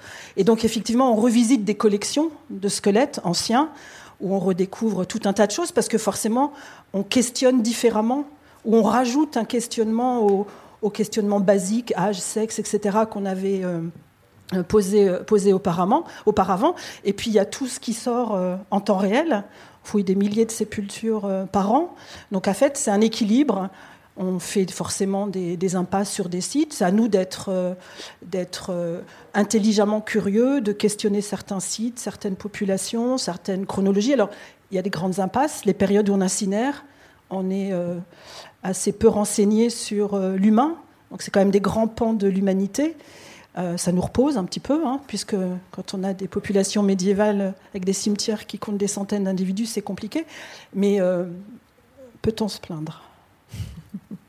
Dominique Garcia non, je prends Votre avenir, tel que vous le voyez? Mon avenir, pour, pour des vieilles personnes comme moi, l'avenir est limité. Mais en revanche, pour la discipline, euh, la vieille personne le sait que la discipline elle évoluera parce qu'elle a justement, elle évolue pas avec l'énergie des vieilles personnes, elle évolue avec l'énergie de nouvelles personnes et de nouvelles disciplines quand on était étudiant, on, apprenait, voilà, mon, mon vieux maître que j'ai cité tout à l'heure, bah, il nous apprenait tout sur euh, tous les petits détails du chapitre corinthien. Euh, mais après, nous, on a appris à fouiller sur le terrain et à utiliser ce que vous appeliez, vous, tout à l'heure, le mou, euh, qui est en fin de compte la matrice. Donc, on a appris à travailler l'apport à la terre en nous disant, si vous faites de l'archéologie, il faut d'abord étudier la terre et avoir, en fin de compte, plus proche du sédiment et faire de la géomorphologie. On s'est aperçu que l'archéologie, à un moment donné, elle n'a pas évolué par les archéologues, mais avec les spécialistes de l'environnement. Les gens qui étudient, un archéologue, il ne sait pas reconnaître un pollen, il ne sait pas reconnaître un charbon de bois. Donc c'est des gens qui venaient euh, des sciences de la nature, qui sont venus apporter un nouveau regard et faire bouger nos, problématiques. Pareil pour les ossements, c'est pas un archéologue n'est pas un spécialiste d'anthropologie. On a des gens qui ont été formés en médecine, qui ont été formés en anthropologie physique, et à ce moment-là, qui se sont dit tiens, là il y a un nouvel objet d'étude. Donc là où l'archéologue il y a 30 ans fouillait seul avec ses ouvriers et ses étudiants, aujourd'hui chaque fouille est un laboratoire à ciel ouvert dans lequel chaque fois il y a une nouvelle compétence. La génomique, ben voilà, on en discute beaucoup aujourd'hui dans nos dans nos réunions, dans des, dans des instances. C'est presque vertigineux d'ailleurs de, de constater euh, l'attente que génère ce progrès scientifique. Non, non, non, non. Est-ce ça... que c'est pas un peu dangereux même? Non, non, Avec le risque de décevoir ou euh, ah bah, de, décevoir, de poser de mauvaises questions dans, un, dans un premier temps? On est... Euh, non, voilà, peut-être on n'aura pas les bonnes. Euh, on finit le livre avec ça en disant qu'on n'aura peut-être pas les, euh, les bonnes réponses, mais on aura posé les bonnes questions. Donc là, se dire à un moment donné, se passer d'un outil serait dangereux.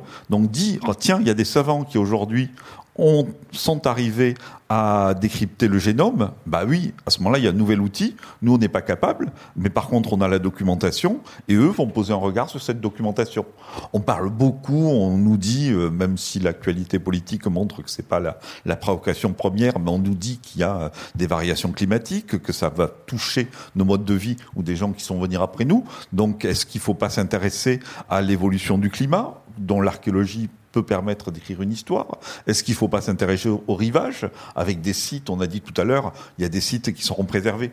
Mais actuellement, il y a des sites tous les jours euh, qui sont détruits par des euh, le long des falaises en Normandie, qui sont détruits euh, sur la, côte d'Aquitaine, qui sont détruits en Méditerranée par des tempêtes. voilà, dans Saint-Pierre-et-Miquelon, un village qui là aussi peut-être sera détruit avec des variations du niveau de la mer dans, dans quelques années. Donc du coup, il y a des endroits sur lesquels l'archéologue peut porter un regard pour étudier des sites qui de toute façon vont disparaître, que l'on ne pourra pas préserver, et qui, dans leur histoire, peuvent aussi, sinon donner des solutions, du moins permettre de poser des questions et de s'interroger. Est-ce qu'on va trop loin? Dernier exemple, on n'a pas présenté l'image, mais euh, il y a 20 ans, 10 euh, ans, 5 ans, quand on voyait les grandes forêts euh, en Guyane, on disait c'est la forêt primaire. Là, l'homme n'a jamais mis les pieds. Aujourd'hui, grâce au LIDAR, donc euh, cet appareil aéroporté qui permet de reconnaître euh, les variations euh, du relief, des micro-variations du relief, on s'est aperçu qu'il y avait des champs, qu'il y avait des routes, qu'il y avait des agglomérations sous cette forêt. Donc cette forêt n'a rien de primaire. Elle n'a rien de primaire, donc la nature peut reprendre le, le dessus sur une société, sur une civilisation, sur une ville. Et inversement, sur ces espaces naturels, ont leur propre histoire dans laquelle l'homme a eu affaire. Et donc, à un moment donné, peut-être qu'une pression démographique trop forte, peut-être une pression sur l'environnement a bouleversé et a, fait perdre l'équilibre à une société, une culture. C'est des éléments qui, à court terme, nous, nous apporteront pas nous des réponses, mais peuvent nous permettre de nous interroger.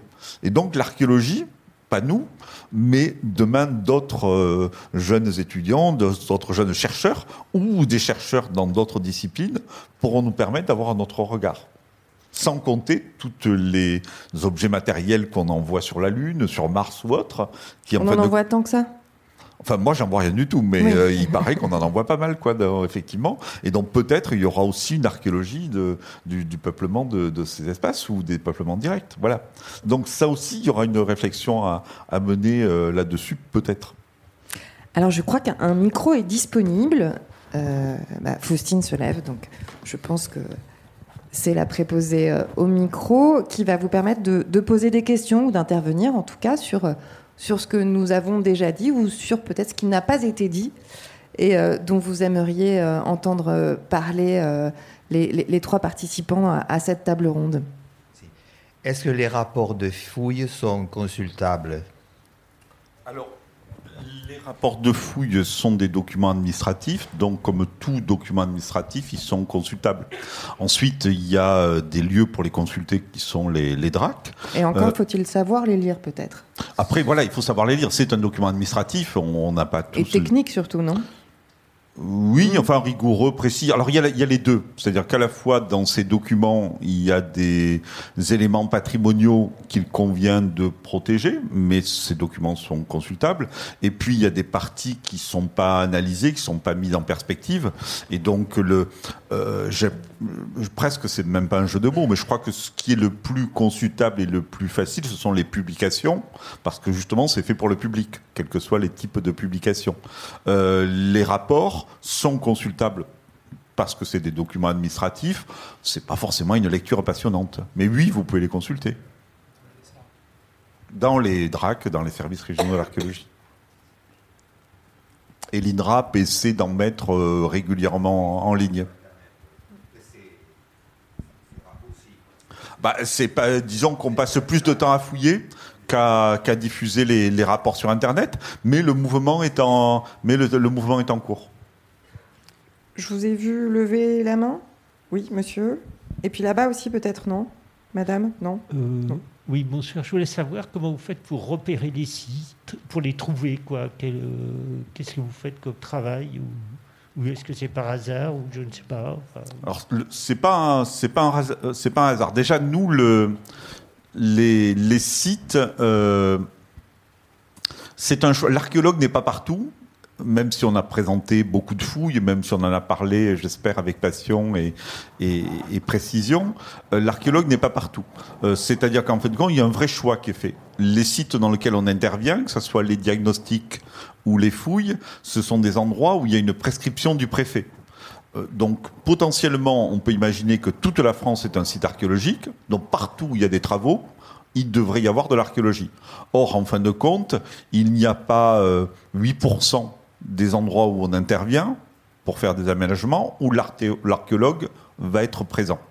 Donc en fin de compte, euh, ce qu'on appelle le prescripteur, donc généralement le service régional de l'archéologie qui agit sous ordre de, de, la DRAC et donc de la préfecture, euh, demande aux archéologues d'intervenir à un endroit où les données sont manquantes d'un point de vue de l'histoire et ou de la connaissance patrimoniale, ou alors aux endroits où les données peuvent permettre de répondre à des questions.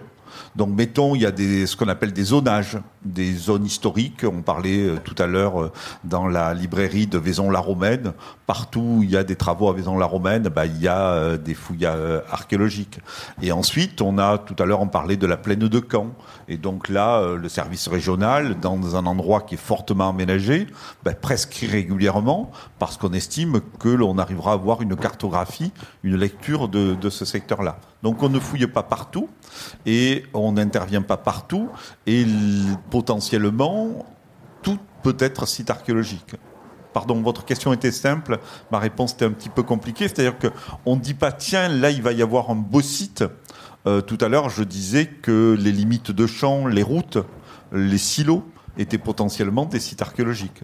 Donc on peut, euh, on peut y aller, on peut euh, reconnaître. Et puis euh, là, on parlait de, l'INRAP aujourd'hui, mais il existe d'autres archéologues qui travaillent pour les DRAC, notamment pour les départements qui parfois sont consultés par les, par les, par les administrations pour faire justement ces listes d'attente qui pourraient guider une, une commande le contrôle scientifique et technique et donc les prescriptions, elles sont réalisées par les DRAC, par le ministère de la Culture.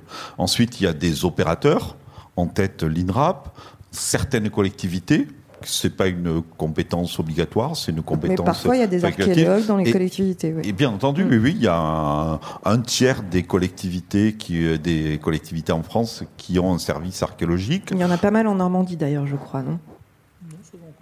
Ça va encore. Ça va encore, d'accord. non, mais voilà, en tout cas, c'est pas une compétence. La loi s'applique partout sur le territoire, et donc l'INRAP se doit d'être partout sur le territoire, et certaines collectivités ont pris cette compétence parce que ça leur semblait important et, donc elles le mettent en œuvre. Et ensuite, il y a quelques opérateurs privés qui, pour certains territoires ou pour certaines périodes, interviennent également. Quoi. Voilà. Je, je crois que vous vouliez aussi savoir au niveau pratique plutôt comment ça se passait je sais pas, il y a des choses intéressantes. Mettons, je sais rien, je dis ça comme ça. À Pompéi, tout ça, il y a des sites qui sont intéressants, historiques. Vous ne fouillez pas n'importe où. Enfin, je veux dire, historiquement, ça, c'est une valeur. Il y en a d'autres qui n'ont. Il faudrait que tu l'image avec les tranchées. Qui n'ont pas vraiment de, de, enfin, qui n'ont pas vraiment intéressant, enfin, qui sont pas vraiment intéressantes. Donc, euh, c'est ça. C'est quoi Il y a des sites qu'on connaît, des endroits où c'est que c'est vraiment intéressant, puis d'autres c'est pas vraiment intéressant. en fait, qu'on connaisse, là qu'on va. Euh, qu'on connaisse ou pas les sites, on intervient comme ça. C'est ce que vous voyez sur l'image. C'est-à-dire, une fois que le travail de prescription est fait, comme vient de l'expliquer Dominique, on va faire ce qu'on appelle un diagnostic archéologique et on va sonder régulièrement, à hauteur de 10% maximum, le sol dans toute sa profondeur. Et comme ça, on verra s'il y a un site, qu'on le voit ou pas. On peut faire du complément autour d'un site connu. Donc c'est notre technique principale. Vous voyez là la, la, grande zone. Partout où vous avez ici, ce sont les sondages pour essayer de repérer le site. Et là, on peut imaginer euh, que le site a été repéré. Et donc ensuite, si euh, les renseignements euh, qui sont recueillis au moment où on fait le diagnostic montrent que le site a un intérêt d'un point de vue patrimonial et scientifique, à ce moment-là, il est totalement fouillé. Donc c'est un repérage. C'est ce qui rend à la fois euh, étrange de la démarche. On, voilà, on fait cette série de, euh, cette série de, diagnostics de manière presque aléatoire. Et en revanche, c'est ce qui rend les résultats intéressants dans le sens où on découvre des sites dont on ne savait pas où il était. Pompéi, je sais où c'est. Euh, Vaison-la-Romaine, je sais où c'est. Vix, je savais où c'était. En revanche, Lavaux, je ne savais pas où c'était. Si je savais, j'aurais fouillé il y a 20 ans. Donc du coup, c'est grâce à la mise en place de cette approche systématique sur le territoire, à partir quand même de grandes orientations, que là, euh, l'archéologie permet de renouveler euh, la connaissance, vu que l'on ne cherche pas forcément aux endroits où on savait qu'il y avait des vestiges, mais qu'on cherche parfois de manière un peu décalée. Et que l'on ne va pas chercher, mettons, euh, vous parliez de Pompéi, pouvez prendre le cas de, Caen. On connaît tous Nîmes, donc euh, les arènes, euh, le jardin de la Fontaine, la Tourmagne. Mais aujourd'hui, il y a une politique de prescription sur tout le territoire de la commune de Nîmes, ce qui permet de connaître euh, les sanctuaires, les chemins, les carrières, les champs, de mesurer leur mise en place, leur abandon. Et donc, en fin de compte, on a là l'économie qui faisait fonctionner la ville. Et donc ça, c'est intéressant parce que du coup, on, on connaissait l'ampleur, la richesse et la puissance de la cité romaine, mais en fouillant sa campagne, on a les raisons de la mise en place de cette ville-là, on a le fonctionnement du réseau routier, de la nécropole, etc. Je crois qu'il y a un monsieur là-bas. Qui... Là, là, il y a trois personnes, d'accord. Donc on arrive à vous juste après. Bonsoir. Euh, je me demandais qu'est-ce que vous gardez comme, euh, comme matériaux après la fouille Est-ce que vous gardez euh, des squelettes complets? Est-ce que vous gardez des bâtiments? Ou est-ce que c'est laissé sous terre après la fouille? Alors pour le funéraire, on prélève tous les squelettes. qui, qui on, les, on les fouille sur place minutieusement hein, avec toute la gamme d'outils, truelles, outils de dentiste, etc. On les démonte, le terme n'est pas joli, mais on les prélève pour étudier en laboratoire. Et une fois que l'étude est faite, ils vont rejoindre des dépôts où ils sont euh, stockés et où ils peuvent être euh, revisités quand il y a des compléments d'études, quand des étudiants veulent faire des travaux universitaires, etc. Le funéraire est toujours euh, prélevé. Pour les bâtiments, c'est compliqué. Je te passe. C'est fait différemment. En fait, on, prélève tous les matériaux archéologiques prélevables sont prélevés. Pour un bâtiment ou pour tout type de structure, là, on fait un autre type d'enregistrement numérique, scanner 3D, photogrammétrie, euh, etc. Et donc, on a, on a une copie numérique de la structure qui, malheureusement, va être détruite sur le site. C'est pour des bâtiments euh, classiques, hein, si vous voulez. Si c'est un bâtiment avec des- une architecture particulière, enfin des choses qui peuvent être conservées, on les récupère aussi. hein. On peut re- re- récupérer un pan de mur, ça se fait aussi. Et à partir de quel moment on décide de transformer ce site en un site archéologique pérenne, en un site digne d'intérêt pour la valorisation auprès du public, pour en faire éventuellement un site touristique Dans le cadre du préventif, il y a très très peu de cas. Euh, moi, je connais un cas dans la région de Carnac où ils ont découvert un alignement, donc ils ont conservé Un l'alignement. alignement? Ouais, euh, complémentaire de ce qu'on connaît, quoi.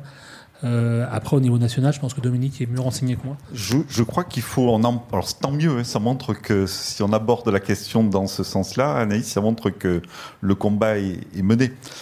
L'archéologie préventive, elle arrive à la fin de la chaîne. Il y a les sites qui sont protégés, classés monuments historiques, dans lesquels on ne bougera plus. Ensuite, il y a l'endroit où vous voulez construire votre piscine, et on va vous dire, là quand même, il vaut mieux pas, est-ce que vous ne pourriez pas la mettre plus tôt à l'ouest de votre grande propriété, parce qu'il y a moins de risques. Donc on va vous prévenir vous allez soit déplacer votre piscine, soit ne pas la déplacer. Et ce n'est que si vous ne la déplacez pas, qu'à ce moment-là, on va faire le diagnostic. Et là, on vous a dit, on vous l'avait bien dit quand même que là, il pouvait y avoir quelque chose sous votre piscine. C'est-à-dire que l'INRAP ne, ne vient pas à tout prix. À tout prix. Dans votre et puis, voilà, et ça, et ça vient à la fin de la chaîne. Et donc, à ce moment-là, c'est là qu'on dit qu'on fouille. C'est la dernière issue. Donc, on fouille beaucoup, mais en dernière issue. Et après, la loi de classement d'un site archéologique pourrait se faire à chaque niveau. Et au départ, ça s'appliquait assez régulièrement, voire même il y avait des populations, euh, des voisins qui disaient stop, arrêtons, euh, il faut conserver le site. Aujourd'hui, le travail qui est fait par les archéologues du préventif, INRAP et autres, est, apprécié, est connu, et il n'y a plus de frein à l'aménagement, donc à la fouille, parce qu'on estime que la connaissance, justement, le porter à connaissance existera. Vous voyez ce que je veux dire? Il n'y a plus de prétexte. Si justement l'endroit où vous voulez faire votre piscine, il y a une petite salamandre qui niche. Peut- Je n'ai aucune mais intention pardon, de construire une piscine. cet même, exemple-là, hein, mais non, mais pardon. Euh, voilà, voilà, terrain de tennis. Euh, mais s'il y a une, s'il, s'il y a une salamandre, euh, il y aura des difficultés parce que la salamandre, elle sera toujours là. Alors que l'archéologue, justement, si un site, lui, il va le démonter et donc le terrain de tennis, vous pourrez le mettre en place. Donc ça, l'archéologue, il arrive à la fin quand il n'y a pas d'autre solution. Donc, euh, euh, mais la loi pourrait dire tiens, là, il y a un site hors du commun, on peut le classer. Moi, pour tout dire, depuis euh, dix ans, je ne connais pas dix sites au niveau national qui aient bénéficié d'un classement au titre de monument historique. Ce qui démontre aujourd'hui que l'archéologie, même sur des sites, euh, voilà, le site de, de Lavaux qui a été fouillé à l'emplacement de Marc Avenue, bon, c'est peut-être pas un truc essentiel, quoique. euh, C'est-à-dire un gros centre commercial. c'est un grand centre commercial de la banlieue de, de Troyes. On aurait pu dire, tiens, c'est pas une école, c'est pas un endroit, c'est pas l'autoroute, on n'est pas obligé de passer là. Des terrains plats dans la région de Troyes, il y en a d'autres. On aurait pu dire, tiens, là, il y a un site de niveau européen. Ben, on le laisse tomber et on va construire le Chausseland à côté. Or, on a dit non, on va le fouiller parce que les archéologues ont montré leur capacité à enregistrer les données qui sont aujourd'hui considérées comme étant plus fiables que la fossilisation du site. De dire, tiens, là, il y a un beau site potentiel, donc on va le classer monument historique lorsqu'on va rien faire, c'est très dur. Euh, Aujourd'hui, euh, se pose la question d'actualité, pardon d'être un peu longué. Si vous allez voir le site de Gergovie, tout le monde connaît, on connaît, on a parlé tout à l'heure d'Alicia. Gergovie, vous allez à Gergovie, vous montez, il y a un petit musée qui présente ce qu'il y a devant et pas ce qu'il y a derrière. Et puis à Gergovie, vous êtes garé sur une route départementale, vous voyez un quad qui passe, des familles qui font du VTT, enfin une veille normale, mais le site, vous le connaissez pas. Donc là aussi, protéger un site, c'est pas en connaître son histoire. Et inversement, quand on disait tiens, on s'arrête sur un mur, s'arrêter sur un mur, c'est aussi ne pas comprendre ce qu'il y avait en dessous. Ce qui fait qu'aujourd'hui, on pourrait dire, tiens, notre histoire, euh, quand vous fouillez à Marseille, vous pourriez dire, tiens, on garde euh, le Marseille du XVIe siècle, ou on garde le Marseille du Moyen Âge, ou on garde le, le Marseille du IVe siècle. Or, c'est l'histoire de Marseille entière qui est intéressant, et dans le bouquin, on présente le Marseille du néolithique. Donc, en fin de compte, fouiller, c'est lire une page après l'autre et ne se priver d'aucune page. Fossiliser un site, c'est de dire on est capable de le protéger et on est capable de se passer de la connaissance du site. Euh, C'est ambitieux. c'est ambitieux ou, ou c'est une manière aussi de tourner la tête, quoi. Voilà. Je voulais savoir si euh, l'archéologie préventive euh, et des structures comme l'INRAP existaient ailleurs, dans d'autres pays. Est-ce que cette, euh, cette méthode et la réglementation qu'il y a autour euh, est présente en Europe ou ailleurs dans le monde Ou en tout cas des structures comparables. Les- la perception du patrimoine est variable euh, au niveau européen et donc la manière dont on s'approprie le patrimoine est variable aussi. Quand je dis ça, souvent on dit, euh, là on est filmé donc je peux pas le dire, mais souvent on dit à l'INRAP on est envié dans le monde entier. Je crois pas qu'on soit envié dans le monde entier. Aujourd'hui on a un système cohérent par rapport au mode d'aménagement du territoire en France et donc il peut servir de modèle pour d'autres pays.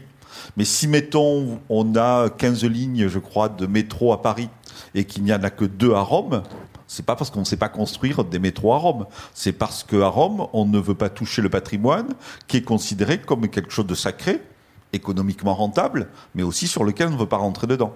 Quand vous prenez l'autoroute, que vous allez à Bologne, vous êtes dans la plaine de, de Pau, c'est tout plat. Et puis à un moment donné, l'autoroute, elle fait un tournant. Et puis, il faut savoir que l'autoroute, si elle fait un tournant, c'est parce qu'elle a évité une villa romaine. En France, l'autoroute, elle est tout droite parce qu'elle est passée sur la villa romaine.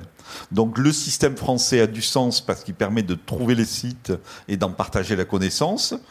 En Italie, euh, le patrimoine est sanctuarisé, même si depuis un an et demi, dans le cadre des lois euh, sur euh, la résilience et les problèmes de changement climatique, où l'Italie doit mettre en place lui aussi des champs d'éoliennes et des parcs photovoltaïques, ils veulent mettre en place une archéologie préventive pour ces espaces-là. Donc c'est discuté.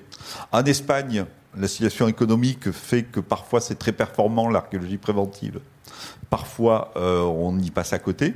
En Allemagne, tout dépend les landeurs. Dans Suisse, euh, tout dépend les cantons. Et en Angleterre, il y a une archéologie préventive assez proche de ce qui pourrait exister en France, mais qui par contre est bousculée par une politique libérale, parce que là aussi, si on va aller trop vite dans l'aménagement, on baisse un petit peu sur l'archéologie. Et donc, euh, euh, voilà, on n'en a pas parlé, mais l'histoire de, l'INRAP est aussi une histoire parfois euh, de lutte, de discussion, etc. Aujourd'hui à peu près stabilisée, mais qui pourrait bouger aussi. À un moment donné, on pourrait très bien dire, euh, non pas on préserve les sites archéologiques, mais en disant c'est bon, vous avez fait de beaux livres, vous avez fait de belles expositions, maintenant euh, plus de choses land, quoi, voilà. Ok, merci à vous toi et merci professeur Garcia. Alors, je voulais poser une petite question euh, à Madame Delattre. Euh, quand vous analysez le, les pièces, est-ce que vous le faites avec des, euh, avec, avec d'autres experts? Alors, Autrement dit, quand vous analysez le, le- le pièce, euh, à quel type euh, d'experts que vous faites euh, appel? Quand vous faites de- de- Quand j'étudie une sépulture, ah bah, forcément, dans une sépulture, il y a l'acteur principal, le défunt. Donc ça, c'est mon métier, de l'étudier, de le fouiller. Mais après, il y a tout un champ de spécialistes qui interviennent. Pour peu que dans la sépulture, il y ait des bijoux, une arme, de la céramique, un animal. Donc on fait intervenir les autres spécialités de l'archéologie. Un archéozoologue, un céramologue, un spécialiste du métal, un lithicien, etc. Donc on travaille en collectif, hein, c'est jamais un- une course en solitaire, c'est toujours un travail d'équipe dès le terrain. Euh, on ne prélève pas du métal comme on prélève du verre, comme on prélève de la céramique, donc on travaille ensemble. Et en laboratoire, c'est pareil. Et en plus, on fait intervenir d'autres spécialistes qui n'ont pas besoin d'être sur le terrain. On a parlé des paléogénéticiens, mais on peut faire intervenir dans mon domaine un paléopathologue, c'est-à-dire un médecin euh, des, morts, des ancêtres. Moi, je peux identifier une pièce qui est anormale, mais je ne peux pas faire un diagnostic clinique. Donc, je fais intervenir un spécialiste des pathologies. Donc, en fait, ça fait des équipes qui s'étoffent au fur et à mesure qu'on étudie. On n'est pas omniscient et c'est aussi très euh, jubilatoire de travailler euh, en collectif avec tout un tas de collègues parce qu'on se nourrit les uns les autres. Et puis dans une sépulture, il y a quelque chose qui est assez euh, inédit, c'est que c'est une, une structure qui a été ouverte, creusée et refermée dans un laps de temps très très très court. Sur un cimetière, quand on va à un enterrement, on ne laisse pas une sépulture ouverte très longtemps, comme peut l'être un fossé, un dépotoir, d'autres structures archéologiques. Donc forcément, tous les objets et le défunt qui sont dans la tombe, ils sont strictement contemporains. Donc il y a un enjeu aussi. La céramique, elle est contemporaine de l'épée, qui est contemporaine de la fibule, etc. etc. Donc euh, évidemment, on travaille euh, en collectif. Donc il y a de plus en plus de métiers présents sur les chantiers de fouilles. Ben, tous les métiers, les spécialités sont de longue date. Euh, sur un chantier, il y a tout un tas de spécialités. Et puis après, en laboratoire, en fonction ben, de la façon euh, dont on étudie euh, le, défunt et les objets qui sont dans la sépulture, parfois on a un squelette dans une fosse qui nous dit rien en termes de datation, rien en termes de chronologie. Ben, on va l'envoyer au carbone 14. Euh, il a un os un petit peu déformé, j'appelle le paléopathologue. Tiens, il y avait un tesson qui nous dit pas grand-chose, ben, on appelle le céramologue, etc. Donc on, on étoffe. C'est une enquête policière et donc on fait appel à, aux experts. Dominique Garcia, vous vouliez ajouter un mot sur le rôle des aménageurs qui... Alors, Parce avec que votre micro. du coup, c'est, euh, on est entre passionnés euh, d'archéologie, d'histoire, euh, si on est là, mais il faut savoir que, je le disais tout à l'heure, on est là dans une archéologie de proximité qui étudie en fin de compte l'aménagement de notre pays et euh, de- du paléolithique à aujourd'hui. Et aujourd'hui, cette archéologie-là préventive, elle est financée par l'aménagement. Donc c'est là aussi quelque chose de paradoxal. Quelqu'un qui va construire euh, un immeuble, dans la plupart des cas, c'est lui qui va payer la fouille. Et donc en fin de compte, il aménage le pays dans lequel on habite, mais il finance aussi, euh, il compense la destruction du site et il finance cette partie de, de la recherche. Et c'est pas j'ai- J'ai inintéressant. envie d'objec- d'objecter que c'est la loi qui, qui lui impose. Oui, Ça mais- n'est pas forcément par amour de l'art. Alors oui, et non, oui et non. Euh, c'est juste enfin dans euh, quand Parce que vous êtes quand même un peu un caillou dans sa chaussure parfois. Mais justement tout à l'heure je parlais de cercle vertueux. Moi j'y crois personnellement cette démarche là quand on a tous commencé euh, dans les dans l'archéologie préventive, moi quand j'ai commencé la, la, fouille dans les années 80, ben on, on sautait les, euh, les barrières pour aller fouiller le soir, on dormait sur des sites archéologiques pour les fouiller pendant le week-end, on négociait euh, des petits secteurs de fouille, etc. C'était l'archéologie de sauvetage, qui était une archéologie faite avec les quelques moyens de l'État, d'associations et l'énergie des uns, avec les trois quarts des sites qui disparaissaient la loi, quand elle était mise en place, elle a été mise en place sur un principe un peu brutal, qui est celui du pollueur-payeur. Tu casses, tu dois financer. Et aujourd'hui, en fin de compte, on est là dans un cercle un peu plus vertueux où la partie fouille est intégrée au processus d'aménagement.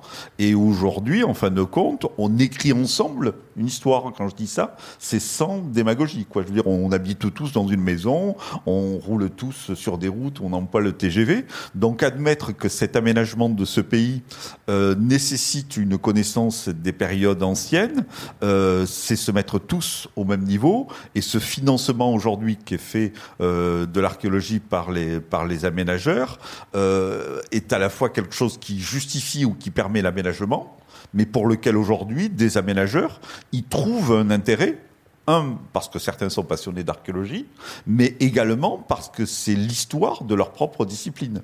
On étudie la ville sur la ville, on étudie les champs, on étudie les routes, on étudie l'aménagement du territoire. Et aujourd'hui, l'étape nouvelle d'aménagement se passe dans un processus qui est beaucoup plus long. Voilà. Donc aujourd'hui, le, le débat euh, est apaisé. Euh, voilà, on est dans une phase euh, actuellement de, de campagne d'élection. On ne remet pas en cause le système d'archéologie préventive dans les programmes des dans les programmes des candidats. Il y en a aucun qui dit j'en veux plus et il y en a aucun qui dit j'en veux moins.